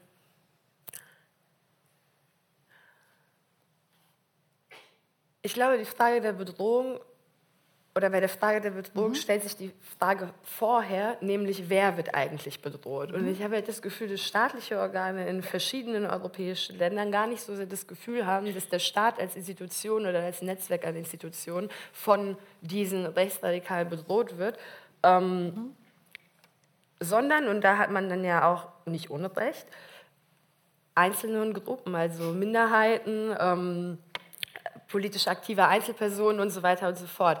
Aber lese man einmal wirklich, was diese Leute verfassen und schaute man sich einmal wirklich äh, dieses Material an, das eben äh, visuell ist, auditiv, audiovisuell, das Text ist, ähm, das die ganze Zeit zitiert oder rückzitiert wird, also das auch jetzt für mich als Autorin literarisch tatsächlich sehr interessant ist, da stellt man halt fest, der Staat steht ja eigentlich noch viel mehr unter Beschuss, als jede Einzelperson das könnte. Also es gibt gerade, sagen wir, diesen Skandal um die äh, rechtsradikalen Soldatinnen und Soldaten, die sich irgendwie auf den Tag X vorbereiten.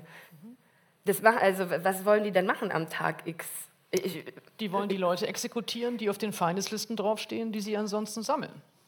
Eben. Aber es, gibt ja, es geht ja nicht nur um Einzelpersonen. Also die sind ja nicht irgendwelche... Ähm, Hier stehen 25.000 Leute drauf. Äh, Orthopädietechniker und Zahnärzte, die jetzt irgendwie Todeslisten führen, sondern das sind ja. diejenigen Mitglieder der Exekutive, die die öffentliche Sicherheit schützen sollen. Und ich glaube, da liegt vielleicht der Hund begraben. Das ist sozusagen die äh, Frage danach, wen militante Rechtsradikale eigentlich bedrohen. Vielleicht von verschiedenen Staaten zu optimistisch beantwortet wird oder vielleicht von konservativen Regierungen nicht als die brennendste Frage äh, gerade wahrgenommen wird. Und das wundert mich eigentlich, weil ich denke, auch als Konservativer sollte man doch, sollte man vielleicht besonders Interesse haben an der äh, Konservierung der rechtsstaatlichen Ordnung. äh, vielen Dank erstmal.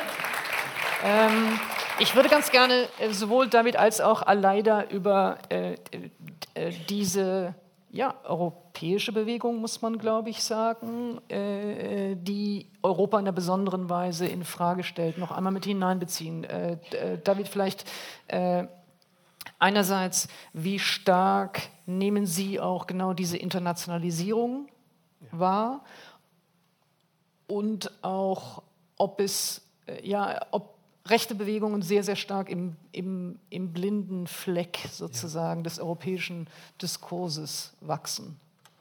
Well, first, I'm, I'm fascinated, Enis, by, by, by your analysis, uh, frightening as it is. Um, I think it's undeniable. Fascism is back, whether you like it or not. Uh, it's very visual, and I think it's quite visible. I don't have the impression it belongs to some, some dark zone of our, our peripheral vision. I mean, there's, since a couple of years, ever since Trump got elected, there's this alt right aesthetics that have, and it's a form of aesthetics, it's a form of performance. Uh, there's a, there's a whole staging. It's a drama. It's, it's, it's a way of dressing. It's a way of speaking. It's a way of re referencing, etc.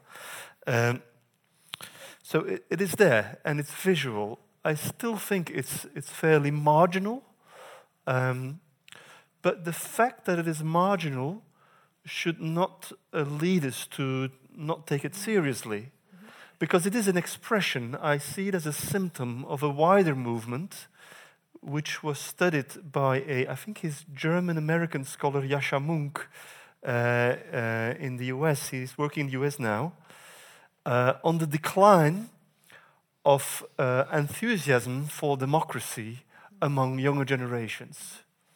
And he published some deeply worrying analysis based on the World Value Survey, showing that for the first time since the Second World War, enthusiasm for democracy has been going down, not only in Europe, but across the board in quite a number of Western democracies. And there are many reasons for that. But I think seeing this uh, neo fascism as a marginal form of folklore uh, is dangerous because then you refuse to see the, the, the, bigger tendency underneath. And I think the bigger tendency underneath is clearly a deeply worrying observation about what is happening to democracy today. Uh, much of my work has been on democracy. And frankly, I understand the dissatisfaction, the disenchantment with what democracy has become.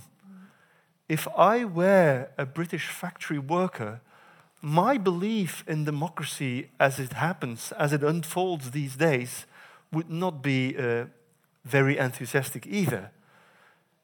If you bring down democracy to party politics, and if you bring party politics down to commercial media and social media, well, we've, we've traveled quite away from what democracy, from what the democratic dream could be. But surprisingly, the dissatisfaction with this form of democracy is becoming a pars pro toto with a dissatisfaction with democracy as such. Now, this is where it gets really dangerous. Uh, a better form of democracy is possible. Uh, I'm, I'm, I'm, taking on the, the, the, slogan of, of the, of the anti-globalist movement, say like a, a, different world is possible, a different democracy is possible. Make democracy great again, I would be inclined to say. Uh, because what we see today is a very far cry of what democracy could mean in practice. And I do understand that the younger generation who sees that climate change is getting real, who sees that democratic debate has become a sort of deplorable spectacle in the House of Commons these days, I quite understand that this is a far cry of reasonable, sensible, meaningful debate on the future of your society. Ich, äh, wenn ich nur eine Nachfrage stellen darf, äh, weil es mir wichtig wäre, ähm, dass es darüber keine Missverständnisse zwischen uns gibt, vielleicht auch mit den anderen. Ähm, und das ist, das eine ist ja zu sagen, ähm, ich kann durchaus verstehen, dass es eine Enttäuschung gibt, eine Entzauberung mit äh, der Demokratie gibt, wenn sie sich sozusagen in dieser ja, pathologischen oder, oder, oder, oder äh, ja nicht spürbaren Form zeigt, wie sie sich vielfach zeigt. Also das Beispiel des britischen ähm, Fabrikarbeiters, äh, das Sie jetzt erwähnt haben. Ähm, äh, da, da würde ich sagen, äh, klingt aus Ihnen heraus ähm, das, das, Nachvollziehen können von etwas wie sozialem Schmerz, mhm. wie politischer Melancholie, mhm. ähm, wie Enttäuschung, dass ähm, bestimmte politische Versprechen des Wohlfahrtsstaates äh, oder auch der Globalisierung ähm, sich nicht in wirklich substanzielle äh, konkrete Erfahrungen übersetzt haben für diesen Fabrikarbeiter, sagen wir in den Midlands oder so. Ähm, das ist das eine. Ich, ich zögere nur, wenn das als eine Antwort oder ein Anschluss funktionieren soll zu der Frage von rechten Bewegungen. Mhm. Ähm, weil es sozusagen ähm, äh, für mich eine Verkür die Gefahr besteht in der Verkürzung, dass mhm. Ähm, sozusagen sozi berechtigter sozialer Unmut, ähm, ja. berechtigter, berechtigte Verzagtheit äh, äh, über fehlende äh, Unterstützung, über Aus Austeritätspolitik, über, über, über, über, ähm, ein direkter Weg gehen kann zu Rassismus, mhm. äh, Xenophobie äh, ja, oder, oder Exklusion von anderen. Nur, dass Sie das einmal vielleicht Vielleicht denken Sie, es gibt diese Verbindung, aber ich vermute nicht. Deswegen würde ich es ganz gerne geklärt haben. Well, uh, your question seems already to contain the answer somehow. Uh, no, that was that, yeah. was my perspective. Yeah, yeah, ju uh, you know, I'm I'm, uh, no, I'm I'm just trying to make a distinction between populist leaders and populist voters, and there is a tendency to put everything in the same bag, and. Uh, uh I would put more trust in populist voters than in populist leaders because I see the frustration and I don't believe in the remedies, uh, if, okay. if, if, that is the clarification yeah. you needed. Uh, the problem is these days that populist leaders seem to be quite good through the use of social media, through the performance, through the aesthetics, to mobilize masses, to offer a dream. I mean, uh, uh, Professor Asman just spoke about the American dream, how it has gone down. The European dream has gone down somehow as well. And the identitaire bewegung is quite successful in offering a new dream. And I think it's a frightening dream, but the way it's framed makes mm-hmm. it quite attractive, apparently. Now, I do believe, uh, I learned a lot from this American psychologist, Jonathan Haidt, uh, who wrote this important book with the title, Why Good why good people are so divided about faith and politics. And he was, uh, he was drawing attention to uh, underlying values that conservative voters, Republicans, uh, Trump aficionados in the US, he said, like, whatever their superficial political behavior, uh, if you go down, there are deep human values with whom and with whose you could connect uh, on, on, on, on a deeper level. The problem is our current democratic format, which consists essentially of voting, and this is warum Abstimmung uh, nicht genug ist. Uh, the, the, the current procedures do not make for the proper debate and the proper exchange of underlying values.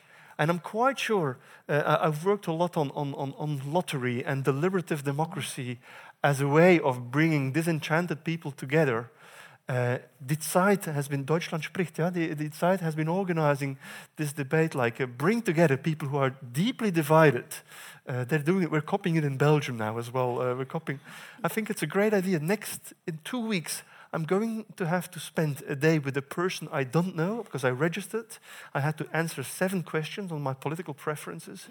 And then somewhere in Brussels, they will find somebody who also lives there and who has completely opposite views but the chance to talk to each other and the chance to find out that underneath your political, superficial political behavior, what values are determining, is something which is currently lacking in the system of representative democracy we have. Um, ich würde ganz gern Also das äh, nur eine kurze, äh, freche Antwort. Äh, nach der Beschreibung Ihrer Familie hätte ich ja vermutet, dass jemand mit komple also komplett anderen Überzeugungen zu den sieben Fragen hätten Sie auch bei Onkel, Tanten und Cousins und Nichten yeah, gefunden. There is a good chance my uncle ähm, will be there.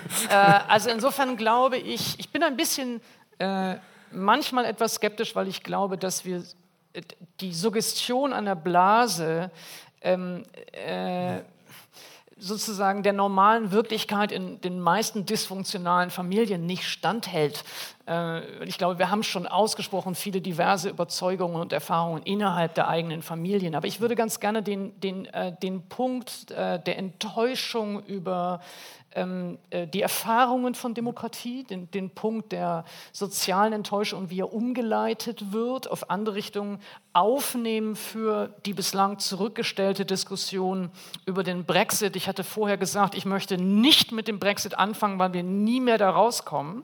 Ähm, aber jetzt scheint es mir eine gute Stelle zu sein, ja. weil ich glaube, ähm, sowohl die Fragen der äh, sozusagen der Manipulation von Diskurs, sowohl die Frage des, dieses Narrativs des ewigen Opferseins auch dort auftaucht, aber natürlich auch die Frage der Instrumente, in denen eine Demokratie sich so organisieren ließe, dass sie tatsächlich mehr Partizipation erreicht. Äh, darüber könnten wir, glaube ich, ganz, ganz gut am Brexit diskutieren. Ähm, Aleida Assmann, ähm, vielleicht können Sie zunächst einmal sagen, in, wenn wir jetzt drauf schauen, auf all das, was wir in den zwei Jahren erlebt haben seit der ursprünglichen Abstimmung, ähm, wofür steht für Sie die jetzige Situation? Man muss ja sagen, immer die jetzige Situation, weil man nicht weiß, wohin das, wohin es geht. Ist das für Sie das Zeichen, ähm, eines spezifisch britischen postimperialen Traums von der Größe, die es nicht mehr gibt? Ist das für Sie ähm, ein Beispiel für die Manipulation von öffentlichen Diskursen von außen? Ähm, wofür, steht, wie, wofür steht für Sie im Moment diese, diese ganze Brexit-Diskussion? Die Frage würde ich gerne beantworten, wenn ich noch einen Satz ja, zu der äh, für mich immer noch brennenden und offenen Frage sagen dürfte mit den identitären Bewegungen, äh, wogegen sie sich eigentlich richten. Oder ja, denn die Frage war ja, sind es die sozialen äh, misslichen Umstände, die Ungleichheiten und so weiter. Ich würde sagen, da, dagegen richten sie sich gar nicht. Äh, dann wären sie ja viel früher entstanden, denn die Probleme haben wir länger. Warum sind sie erst zu kurz da? 2014 oder haben Sie gesagt? Ja, also das ist ein äh, Phänomen, was auf etwas, wie ich meine, ganz anderes antwortet, nämlich auf ein neues äh, Ideal oder inzwischen auch nicht nur Ideal, sondern auf eine Wirklichkeit einer äh, pluralen Gesell Gesellschaft, die die Diversität als etwas Gutes, als einen positiven Wert etabliert. Ähm, das ist der Konsens, gegen den sie steht. Und ähm, um die ganzen sozialen Probleme. Den die nicht anerkennen, meinen Sie? Ja, genau. Sie genau, möchten ja. diesen Konsens, Sie sagen ja, ja, wir wollen raus aus dem Konsens. Das ist der Konsens und das, äh, dagegen gehen Sie. Und Sie äh, können das nur machen, indem Sie den ganzen Staat umkippen. Es ist nicht eine weitere Bewegung. Also Sie wollen auch nicht bestimmten Gruppen, die jetzt äh, sozial schlechter dastehen, helfen, damit sie besser werden, sondern Sie wollen genau gegen diese Entwicklung, die wir haben und die jetzt auch äh, positiv affirmiert wird in unserer Gesellschaft, und das ist auch ein Wert, wofür Europa steht, ähm, und was äh, in den Wahlen im Mittelpunkt steht, äh, wollen wir eine solche diverse Gesellschaft oder plurale Gesellschaft oder, oder nicht, ist die Diversität ein Wert. Dagegen ist das ein ganz starkes Veto. Und ich glaube, das ist die wirkliche ähm, Konfliktspanne, die da die da existiert. Und ähm, deswegen ist der, ist der Impuls eigentlich der, den Staat so zu verändern, dass das nicht möglich ist, dass er wieder rassisch rein wird und dass dieses Ding eben wieder zurückgedreht wird. Mit äh, Brexit haben wir ein anderes ähm, Problem äh, mit ähm, England, Großbritannien. Ähm, das ist ein Land, es hieß ja schon, dass ich ähm, englische Literatur unterrichtet habe, viele Jahre. Äh, mit dem bin ich eng verbunden und deswegen analysiere ich es auch lieber aus von innen heraus. Und ich glaube, ähm, das Land steht im Moment vor einem ganz großen Problem der Selbstfindung und äh, äh, eine wirklich äh, seine eigene Identität in dieser neuen Konstellation zu finden. Boris Johnson hat ja mal gesagt, ähm, Europa, das war eine Idee von entweder Napoleon oder Hitler. und beide hat England besiegt. Also sie sind ja die Sieger über die beiden Übeltäter, die Europa produziert haben. Also können wir, letztlich läuft man eben wirklich in bestimmten Spuren und das sind Erinnerungen, die immer wieder hochgeholt werden. Und überhaupt England als ein, äh, eine Siegernation in beiden Weltkriegen hat ein ganz anderes ähm, Geschichtsverständnis. Warum soll sie sich denn diesem Europaverein anschließen, äh, der ja im Wesentlichen Verein ist für Reformbewegungen, für ehemalige Diktaturen? Ja, brauchen die doch nicht. Sie haben die Magna Carta, sie haben ein ganz tief äh, greifendes Superioritätsgefühl gegenüber diesem ähm, konfliktreichen äh, Europa, ähm, das eben reformbedürftig ist, was sie ja gar nicht brauchen. Äh, auch äh, Churchill hat Europa immer ohne England äh, äh, visualisiert. Also da gibt es eine lange Tradition. Ähm, England, äh, Großbritannien ist ja auch erst in den 70er Jahren beigetreten. Ähm, und diese ähm, Verwandlung des Selbstbildes hat aber nicht funktioniert. Es gab auch keinen wirklichen Platz in Europa, ähm, in der EU. Also es gab ja ganz intensive Kontakte mit Frankreich und äh, auch die Grenze zwischen Deutsch, äh, Deutschland und Polen, mal von, der, von, Deutschland aus gesehen, war ja sehr, sehr intensiv, ähm, fanden ganz intensive Kontakte statt. Es hat sich sehr viel verwandelt. Ähm, England hat in diesem Europa, so wie es jetzt äh, äh ist, äh, nicht diesen Platz, der äh, diesem Großbritannien äh, geziemt. Also ich wechsle immer zwischen diesen beiden Worten, das ist sehr schwierig. Entweder sprechen wir vom äh, Commonwealth und dem ehemaligen Großweltreich oder dieser winzig kleinen Insel. Vereinigten Königreich ist, glaube ich. Dem Vereinigten König, Königreich, genau. Also ich glaube, der, der Schritt, der jetzt ähm, ansteht und der jetzt nochmal herausgeschoben wird, ist, dass sich dieses Land zum ersten Mal in der Gegenwart findet, äh, eben auch rauskommt aus einer ganz starken ähm, postimperialen ähm, Melancholie. Äh, der, die erste Weltkrieg, wir haben gesagt, der, die beiden Weltkriege sind wichtig für Europa, dann haben wir gesagt, aber nur für einen bestimmten Teil für Europa, für äh, das Vereinigte Königreich ist es überhaupt nur der Erste Weltkrieg, äh, deswegen gehören beiden da zusammen, weil der 11.11.1918, der bis heute der wichtigste Erinnerungsfeiertag äh, in diesem Land geblieben ist. Und das ist ein Tag, der ist so wichtig, weil man diesem, an diesem Tag sich nochmal als großes Kolonialreich aufbaut in der Erinnerung, 100 Jahre später. Und äh, sozusagen alle kolonialen Truppen nochmal versammelt unter dem Stichwort Service and Sacrifice. Also es ist jetzt keine Karikatur, Nein, die das Sie ist darstellen. jetzt Das muss ich jetzt schon mal fragen, weil Nein, also äh, die, der, der, Punkt ist, dass die es klingt jetzt schon nach einem wirklich ähm, sehr dem magischen Denken und der, ja, der imperialen Nostalgie verhafteten äh, Land. Also es fiel jetzt so der Satz, Sie sind jetzt in der Gegenwart angekommen. Das macht mich natürlich schon etwas nervös, wenn ja. das jemand sagt, die England aus der Binnenperspektive beschreibt. Also äh, mm. Also ich beschreibe jetzt mal äh, noch, mal den Rück, äh, die, die, Selbstinszenierung ähm, in den Kommemorationsjahren. Ich sage ja, Jubiläen sind dazu da, dass man sein Verhältnis zur Geschichte überdenkt und erneuert und auch abschließt, äh, wenn nötig. Hollande hat das gemacht mit einem Denkmal, das wirklich sehr europäisch war. Er hat alle ähm, Soldaten, die in der Nähe von Verdun gefallen sind, in einem großen Ring der Erinnerung zusammengeschlossen, wo alle Namen alphabetisch angeordnet zusammenkommen. Das, das ist wirklich ein ganz großartiges äh, europäisches Trauermonument, äh, wo wirklich Inklusion betrieben wird, also die Regimenter und die Nationen nicht mehr appellieren an ihre mobilisierenden Kräfte von damals.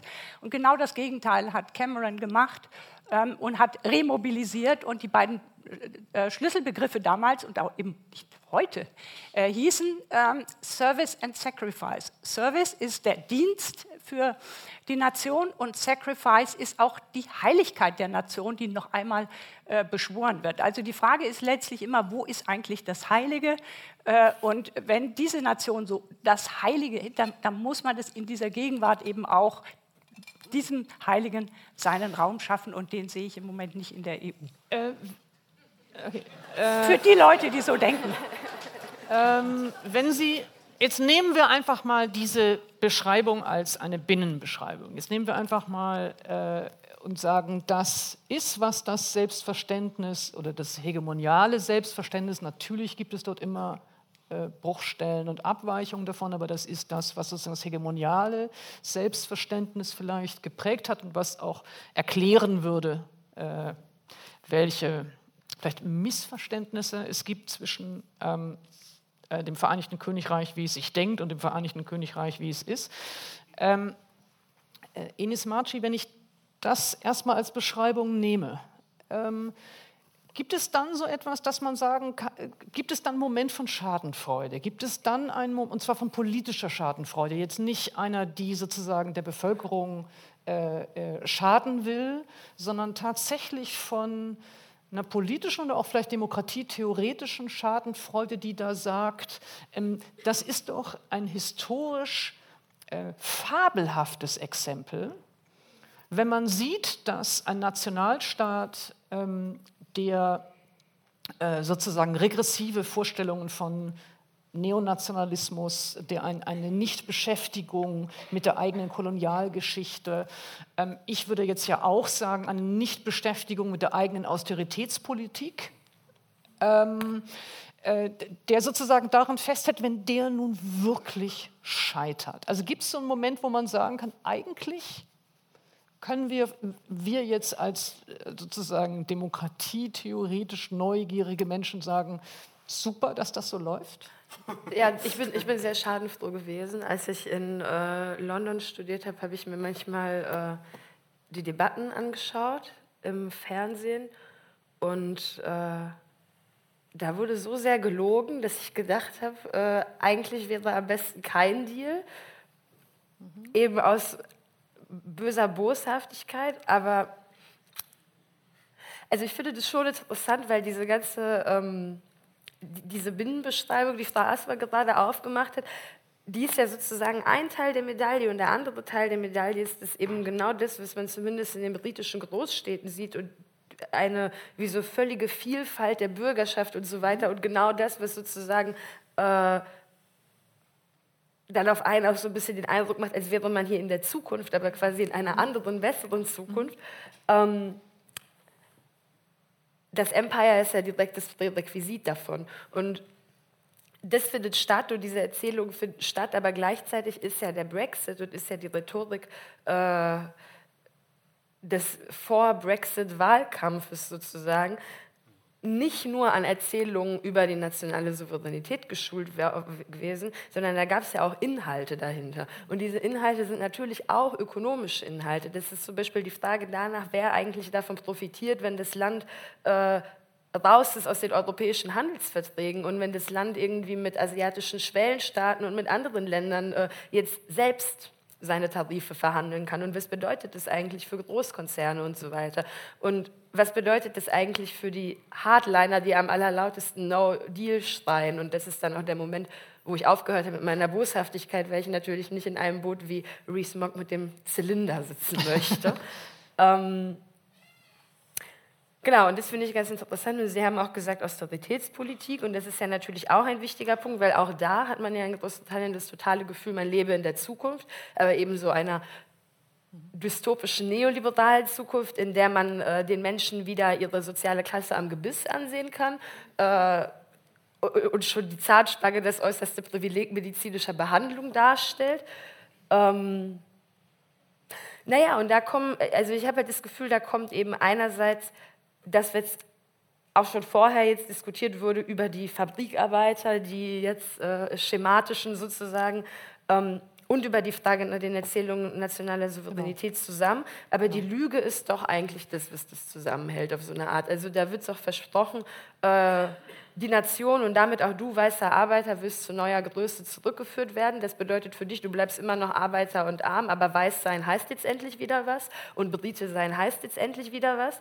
Ähm, das ist der Ablasshandel. Das ist der also Ablasshandel. Der, der Rassismus sozusagen als Ablasshandel für das, was sozial verloren ist, wird sozusagen äh, die Anerkennung ja. als irgendetwas Exklusives, Besseres, höhergestelltes versprochen. Und, und, gleichzeitig handelt dann ja das, was Rassismus ist, auf einmal ganz krass auch sozusagen von Ressentiment über die sogenannte Hautfarbe hinaus, in dem Moment, in dem es dann irgendwie den äh,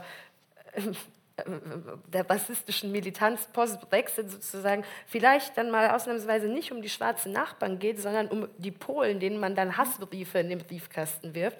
Ähm, nicht, weil sie anders aussehen, aber weil sie Polen sind, also anders mhm. markiert sind trotzdem. Und das ist ja eigentlich eine, also diese Art von Ausländerfeindlichkeit, das ist ja, äh, das sind dann wieder die 80er Jahre sozusagen, nach so viel Zukunft.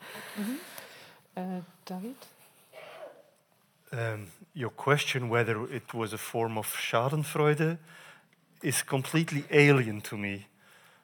Um, I consider Brexit, it's almost three years ago now, I consider it to be the second most important event, political event in my lifetime in Europe.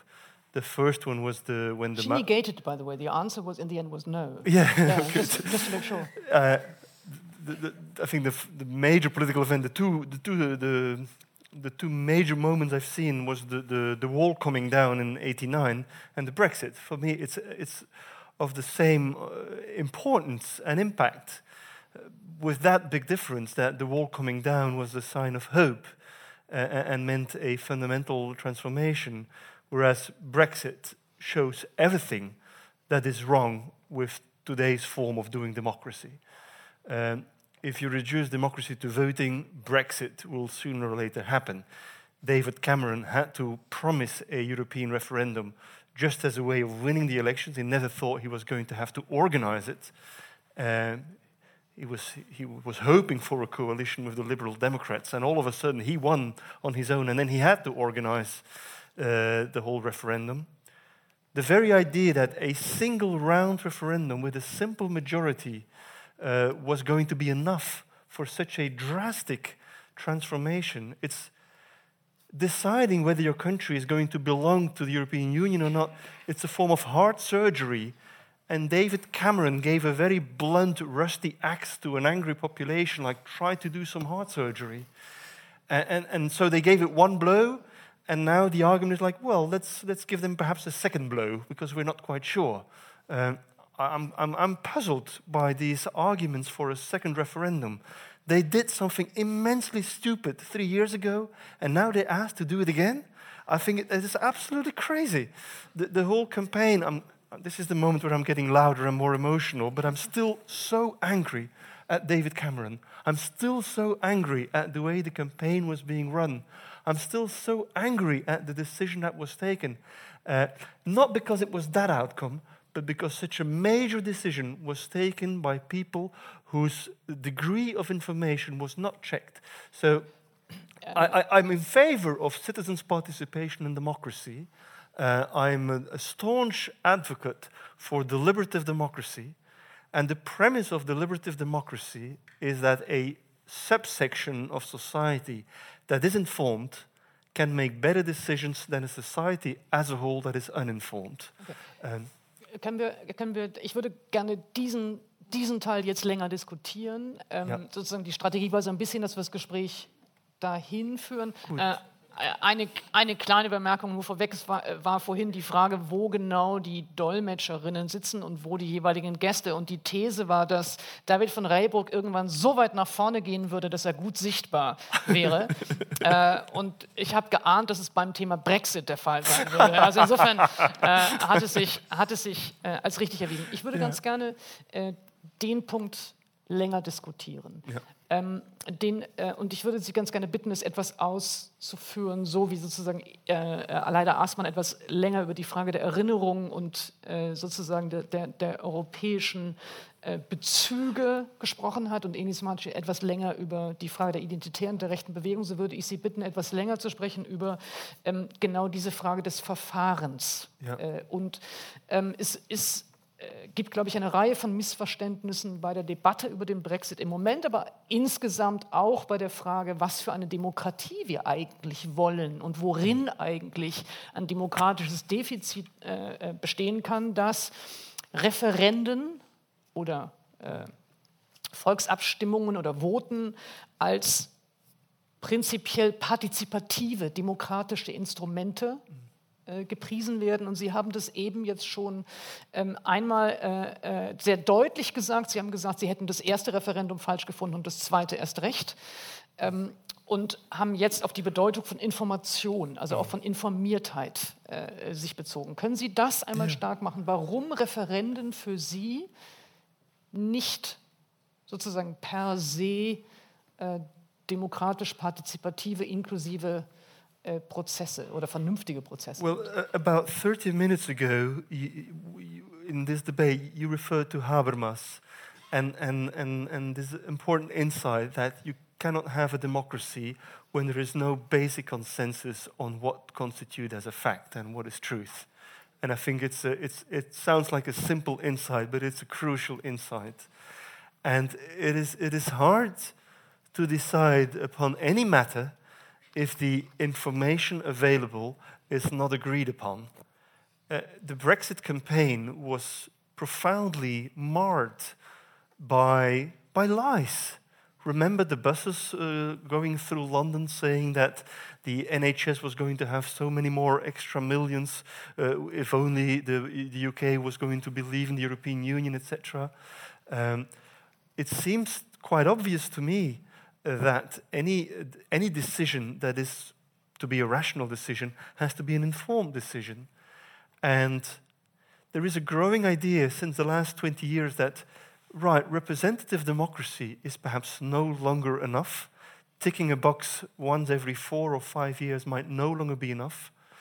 Relegating, delegating your power to a representative might be no longer enough. So the alternative or the remedy to put next to it is a referendum. Um, well, a referendum is still ticking a box. And it might have some use. I mean, in Switzerland, it does have some use, although uh, in recent years we have seen how the referendum, which originally in Switzerland was a tool to enhance the power of the people against the power of the parties, has become a favorite tool of political parties themselves as well. So even within Switzerland, we see a growing uh, dissatisfaction with the referendum as a tool of democratic involvement. Perhaps one example uh, makes it quite clear. I, I, learned a lot from Ireland these past couple of years. I think Ireland is one of the most interesting and most innovative democracies in Europe right now. And over the past four or five years, they've had the, the Prime Minister agreed that some issues were difficult to decide by the instruments they currently have. And one of them was gay marriage, same sex marriage and the other one was abortion. And in both cases, the prime minister said, like, uh, abortion is such a touchy subject. If we try to deal this with party politics, um, this should be a long term decision, and we will be influenced by the next election.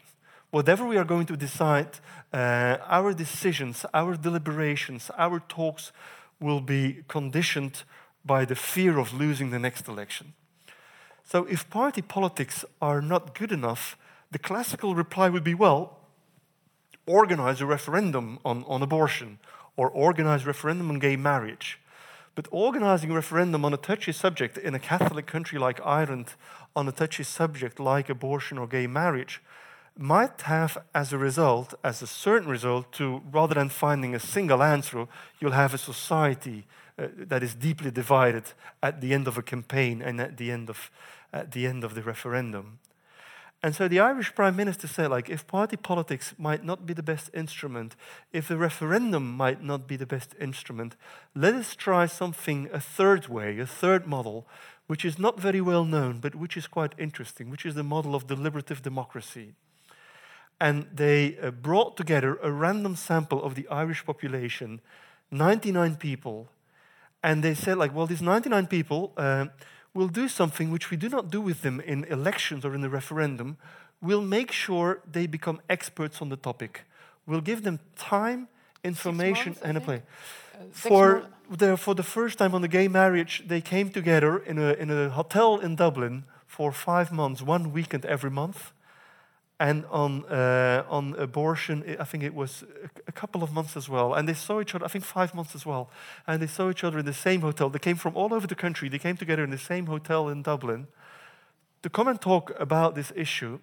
They could invite all the experts they wanted. So they invited Catholic bishops, uh, gynecologists, Irish women who had gone to the UK uh, to get a abortion, women who had undergone an illegal uh, abortion. Uh, so they, they, they, they brought together information from all sides.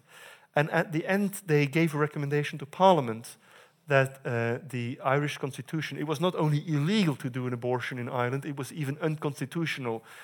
Perhaps few of you know, but the Irish constitution was written by the Bishop of Dublin in the 1920s, and it's the most conservative constitution around in, in, in Europe.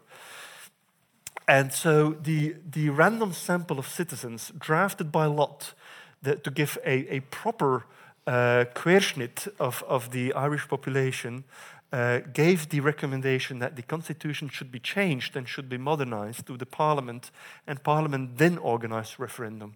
Because in Ireland, you cannot change the constitution without organizing referendum. And the referendum agreed indeed that this had to change. Now, this procedure is quite unique. It's the first time in modern history that a constitution is changed after working with the random sample of citizens. And the interesting thing was this has not divided a society. This has not ended in a broken society like uh, Brexit Britain is these days. Ja, wenn ich zwei Sachen dazu ergänzen darf und dann würde ich ganz gerne darüber weiter diskutieren. Das eine ist, wenn ich, es, wenn ich richtig informiert bin, wurden diese Expertenanhörungen gestreamt. Also alle im Land konnten ja. diese selben Informationen auch bekommen. Ja. Ähm, es gab am Ende eben in diesem Sample eine Abstimmung, ob die Verfassung geändert wird. Das waren 87 Prozent. Also man muss auch mal sagen, was für ein erstaunliches Ergebnis ja, es dann ja, gab. Ja. Ähm, und was mich interessieren würde an, an, Ihrer Wahrnehmung, warum das ein solches interessantes Verfahren war, ist, dass für mich Interessante war, dass es eben nicht einfach eine Abstimmung war, sondern dass der, der, der entscheidende Faktor hier äh, sozusagen die Möglichkeit zuzuhören, die Möglichkeit, Erfahrungen von verschiedenen Perspektiven anzuhören, Expertise einzuholen, Informationen zu bekommen. Ähm, und im Grunde genommen einen Raum herzustellen, der Medien nicht ausschließt, mhm. aber für irrelevant macht. Denn das große, das interessiert mich schon sehr, das große Konzept, das wir tendenziell demokratietheoretisch haben, ist ja immer, dass wir sagen können, ähm, eigentlich soll eine deliberative Demokratie doch genauso funktionieren. Wir mhm. nehmen doch eigentlich an, dass ähm, es gegeben ist, in einer demokratischen Öffentlichkeit sich die, zu informieren, Expertise zu holen, mhm. ähm, verschiedene Stimmen, verschiedene Erfahrungen äh, zu holen. Das für mich Erschütternde im Grunde genommen an diesem Beispiel ist, dass man sagen muss, eigentlich nur durch den Ausschluss dessen, was heutzutage eine mediale Öffentlichkeit abbildet. ist es möglich gewesen, einen Raum zu schaffen, in dem klassisch demokratische Deliberation statt hat. Absolut. Ist das für Sie auch ein Teil ähm, sozusagen des Besonderen oder des Vorbildhaften, dass man sagen muss, es ist eine ja gar nicht nur eine Kritik an yes. parlamentarischen Verfahren, ja. Ja. sondern auch an der fehlenden Repräsentativität und vernünftig oder Informationshaltigkeit von Medien? Ja, ab absolutely. Even with this extra dimension, that this model allows people to change their minds. Changing your mind is an essential aspect of any democracy, but it seems to have become a bit of a scandal to change your mind. If, if, a, if a, an incumbent politician would change his or her mind, he's seen as, as, as a traitor, especially in my country, like a politician changing his mind is showing weakness. It's a sign of strength if you change your mind, uh, because your, your insights and, and your information might have changed. There was in the Irish process on gay marriage, one of the um, one of the participants was a man, I think he was from Cork, in his 60s, and he had been a former uh, postman and um, ZDF made a, a, short video about it. It's on YouTube. It's called uh, Ireland Democracy by Lottery. It's a very good video. It's five minutes. And the man is in there. And this man, uh, he was interviewed. And so he was, he was uh, drafted by lot to participate. And uh, he knew that it was going to be on gay marriage. And uh, for him, he, he hated gay people because as a child he had been abused by a Catholic priest. And Catholic priests, pedophiles, and gay people were all the same for him, all in one bag. Uh, he absolutely despised these people. He arrives in Dublin and on these deliberative uh, assemblies, these citizens' assemblies, people are not seated like in a theater here or like in a parliament. They're seated on round tables. It's more like a wedding party, really. So it's 10 people on a round pa- uh, table, and you have a facilitator at every table. And on his table, there is a guy from Dublin with blue hair and a big ring on his finger, as gay as it gets. Uh, for several months, they sat together, um, uh, uh, tables changed, etc. Uh, but they got to know each other, and they invited witnesses, they invited experts. Uh, people, citizens from Ireland, could send in information as well. Thousands of recommendations and experiences and witnesses were sent in uh, online. It was really there was a big public debate, and at the final weekend. Uh, he didn't talk about his youth trauma. At the final weekend, he, he stood up and he said, like, um, I have to confess you something. I, I, was abused as a child, sexually abused. Uh, I despised gay people all of my life. I've been meeting people here. I've been hearing witnesses. Uh, they're people like you and me. I think we should change the Irish constitution. That change of mind is not what this man would have gotten through a referendum or through any voting for any political party for that reason. He would have voted for a political party that was speaking to his guts, rather to his heart and to his brain.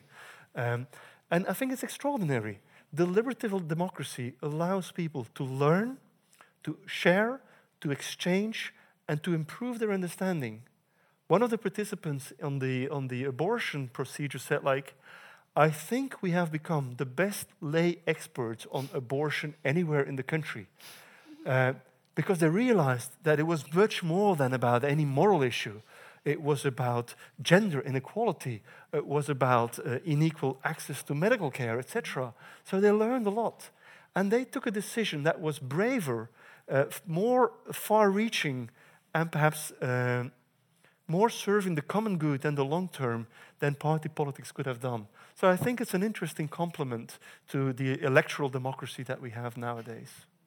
Ähm, vielleicht, bevor wir das Forum öffnen und, und auch das Publikum einladen, dazu von Ihnen beiden auch, also einerseits vielleicht ein Kommentar zu diesem Format, zu diesem Instrument, was uns das ähm, bringen kann, oder auch, ähm, ob Sie sagen, ähm, es, es, gäbe für Sie andere Strategien noch, ästhetische Strategien, äh, politische, didaktische Strategien, bei denen wir sagen würden, wir können Demokratie in Europa, und darum geht es uns, glaube ich, allen, einerseits verbreitern, dass sie mehr äh, inkludiert als inkludiert sind und andererseits auch vertiefen, also in den mhm. Praktiken vertiefen. Ähm, Aleida Assmann und dann Enis mhm. Maci. Also David van Reybruck hat ja schon bei der Vorstellung seiner Familie gesagt, welchen großen Unterschied äh, das Bildungsniveau für die politische Orientierung äh, äh, bedeutete.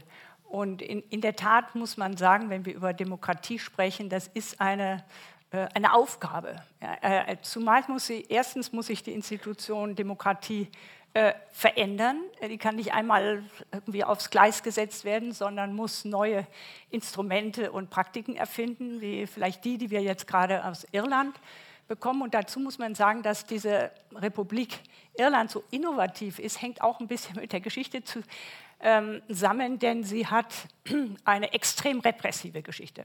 Kathol der Katholizismus und die Priester haben da äh, regiert, äh, äh, lange, lange Jahre. Und äh, es ist großartig zu sehen, äh, wie auch gerade in der EU äh, sich dieses Land entwickelt hat oder verändert hat oder ein Impulsgeber geworden ist. Also Veränderung der Demokratie selber, aber natürlich auch ähm, Erziehung der, äh, zu Demokraten. Und äh, wenn ich die Begriffe höre, die wir jetzt von diesem ähm, Experiment der runden Tische gehört haben, also lernen, ähm, Meinung ändern und auch äh, sich austauschen, das sind ja alles demokratische Verfahren, immer vor, der, vor dem Hintergrund auch der Etablierung von Wahrheit, also einer ungefragten und, äh, und auch der, dem Vertrauen in den anderen als jemand, der einen nicht anlügt. Das sind ja alles jetzt Voraussetzungen, die wir im Laufe des Gesprächs äh, zusammengeholt haben. Das sind tatsächlich die äh, die, diese Grundlagen, die durch äh, Lügen oder eben auch durch Medien und äh, Verfälschung oder auch nur durch Zeitdruck, könnte man sagen, wie er durch Wahlen entsteht, äh, nämlich dass man dann noch schnell irgendwas hinzugibt oder Zugeständnisse macht oder Druck ausübt, ähm, auch äh, verformt werden äh, können. Also das, äh, hier haben wir eigentlich ein paar wunderbare Parameter schon gefunden. Äh, hinzufügen müssen wir auch noch, dass äh, die Demokratie immer ein Defizit hat, äh, wenn es um ihre Repräsentation geht. Ich denke an ein Buch, das heißt Kitsch und Tod von Shaul Friedländer über den Nationalsozialismus. Äh, da kommt die Demokratie nicht mit. Also heroische Bilder äh, und riesengroße Nürnberger Aufmärsche und so weiter, diese wahnsinnig äh, imposanten äh, Bilder, äh, das ist genau das Gegenteil von, von Demokratie. Das, wir müssen wissen, da wir diese Bilder kennen, dass uns die sozusagen mhm. auch nicht mehr so verzaubern mhm. dürfen. Wir müssen auch eine, sagen wir mal, eine Schulung der Entzauberung mitbekommen, damit wir lernen, in der Demokratie überhaupt Fuß zu fassen und nicht immer sehnsüchtig dann doch nach anderen Bildern äh, zu schielen. Ines Marci? Ja, ähm, ich fand es sehr interessant, was Sie gesagt haben, dass, die, dass es sozusagen ein Skandal sei, seine Meinung zu ändern äh, oder mittlerweile als regelrechter Skandal gelte, weil ich glaube, es ist schon wichtig anzuerkennen, dass mh, dass das nicht für alle Leute gilt und dass es immer eine Frage des Framings ist. Also ich denke tatsächlich an die Position von Donald Trump zum Thema Abtreibung, dem das im Wahlkampf versucht wurde, von demokratischer Seite sozusagen äh, zum Problem zu machen, dass er ja sein Leben lang quasi für den freien Zugang auf Abtreibung gewesen ist und das auch irgendwie in seiner Funktion als Immobilientycoon, ich weiß nicht genau warum, aber auch geäußert hat sozusagen. Ähm, naja, und dann hat er eben ganz lapidar gemeint, ja, aber ich habe jetzt nochmal darüber nachgedacht und mit schlauen Leuten gesprochen und ich habe jetzt meine Meinung geändert. Und dann äh, hat das sozusagen gereicht. Und ich teile sozusagen die Beobachtung, dass es eigentlich so ein bisschen als etwas äh, mit Makel behaftetes gilt, es zu tun, aber gleichzeitig beobachte ich in diesem Fall zum Beispiel auch, dass man das ja durchaus tun kann, ohne dass einem was passiert. Und das finde ich eigentlich oder das ist für mich sozusagen dann äh, die interessante Frage, warum geht es bei ihm und warum geht es bei anderen nicht und liegt es nicht vielleicht daran, dass es ein Puzzlestück im Rahmen einer größeren Erzählung ist sozusagen und ähm, bei Trump zum Beispiel ganz klar auch die Erzählung von jemandem, der kein Experte ist, aber ein Händchen für die Wahl der richtigen Experten hat. Also der macht ja sozusagen nicht den Fehler, sich als Experte zu irgendwas zu inszenieren. Ähm, aber seine Alternativinszenierung ist so stark, dass irgendwie Vorwürfe der äh, Uninformiertheit, Ungebildetheit, Dummheit, Ignoranz sozusagen an ihm abperlen. Mhm. Ähm, genau, und diese Stärke und Schwäche von eben nicht einzelnen Erzählungen, sondern von Netzwerken an Erzählungen, von äh, Webstoffen aus Erzählungen sozusagen, das interessiert mich so ein bisschen. Mhm. Ja. Vielleicht äh, könnten Sie noch, äh, wenn wir sozusagen als Aus Blick an, an, an, an Techniken, an Strategien, an Mechanismen, ähm, vielleicht auch mit Ihrer Expertise in Bezug auf diese rechten Bewegungen, auf die identitären Bewegungen. Was glauben Sie, sind es für Strategien, mit denen Sie sagen würden, sind die am ehesten ja, zu kritisieren, zu dem, was, was, was sind die richtigen Strategien im Umgang mit diesen Bewegungen? Also ich glaube, wenn man sozusagen die Wirklichkeit erzählen will, jetzt eben nicht nur oder vielleicht einfach gar nicht literarisch, sondern mhm. tatsächlich ähm, äh, von der haptischen Welt her gedacht, sozusagen, wenn man die Wirklichkeit erzählen will, wenn man ihre Bedingungen ausbuchstabieren will, ähm, muss man das vielleicht auch in denjenigen Formen, innerhalb derjenigen Formen tun, die die Gegenwart annimmt. Und mhm darin sind beispielsweise die Identitären auf eine reaktive Art und Weise ganz gut. Also die haben sozusagen verstanden, ähm, welche Medien es zu benutzen gilt und so weiter. Gleichzeitig sind aber die Inhalte, die uns da präsentiert werden, nicht wirklich äh, neue Antworten, sondern das ist sozusagen alter Wein in neuen Schläuchen. Ähm, und als solche Bürgerinnen und Bürger, die eben nicht identitär sind, die irgendwie innerhalb von einer Skala, die von links bis konservativ geht, irgendwie vage progressiv sind, irgendwie zumindest antifaschistisch sind, ähm, kann man sich ja nicht, kann man sich ja nicht darauf beschränken, äh, selbst die gleiche Inhaltslosigkeit vorzulegen. Also glaube ich schon, dass man sozusagen die, äh, die Form muss, äh, die, die Form des Sprechens, die Art und Weise, wie wir sprechen, muss auf die Gegenwart angepasst sein. Es darf eben nicht nur die ganze Zeit nur darum gehen, ähm, und deswegen, da wurde mir dann auch ein bisschen unwohl, äh, als sie gewählt haben, bald unterhalten sie sich in Brüssel mit jemandem, der nicht ihrer Meinung ist. Weil das kann ja nicht alles sein. Also das suggeriert ja so ein bisschen, äh, wenn wir nur miteinander sprechen, dann wäre alles gut. Und ich glaube, dann wäre eben nicht alles gut, weil ähm, Menschen wie zum Beispiel AfD-Wähler, die äh, betrachte ich durchaus nicht nur als Mitbürger, sondern auch als meine politischen Gegner. Von denen fühle ich mich durchaus auch persönlich bedroht. Und die möchte ich durchaus auch als mündige Bürger ernst nehmen. Und dazu gehört eben auch, dass ich ihre politischen Äußerungen nicht nur als Konsequenz von äh, Verarmung, Frustration oder Angst vor Flüchtlingen werte, sondern als Ausdruck von politischen Überzeugungen. Ähm, ja, und dem sollte man sich entgegenstellen. Gut, dann sage ich schon mal an dieser Stelle ganz, ganz herzlichen Dank ähm, Ihnen im Publikum ganz, ganz herzlichen Dank hier auf dem Podium. Äh, und ich darf Sie einladen zu, also ganz herzlichen Dank an unsere beiden Dolmetscher.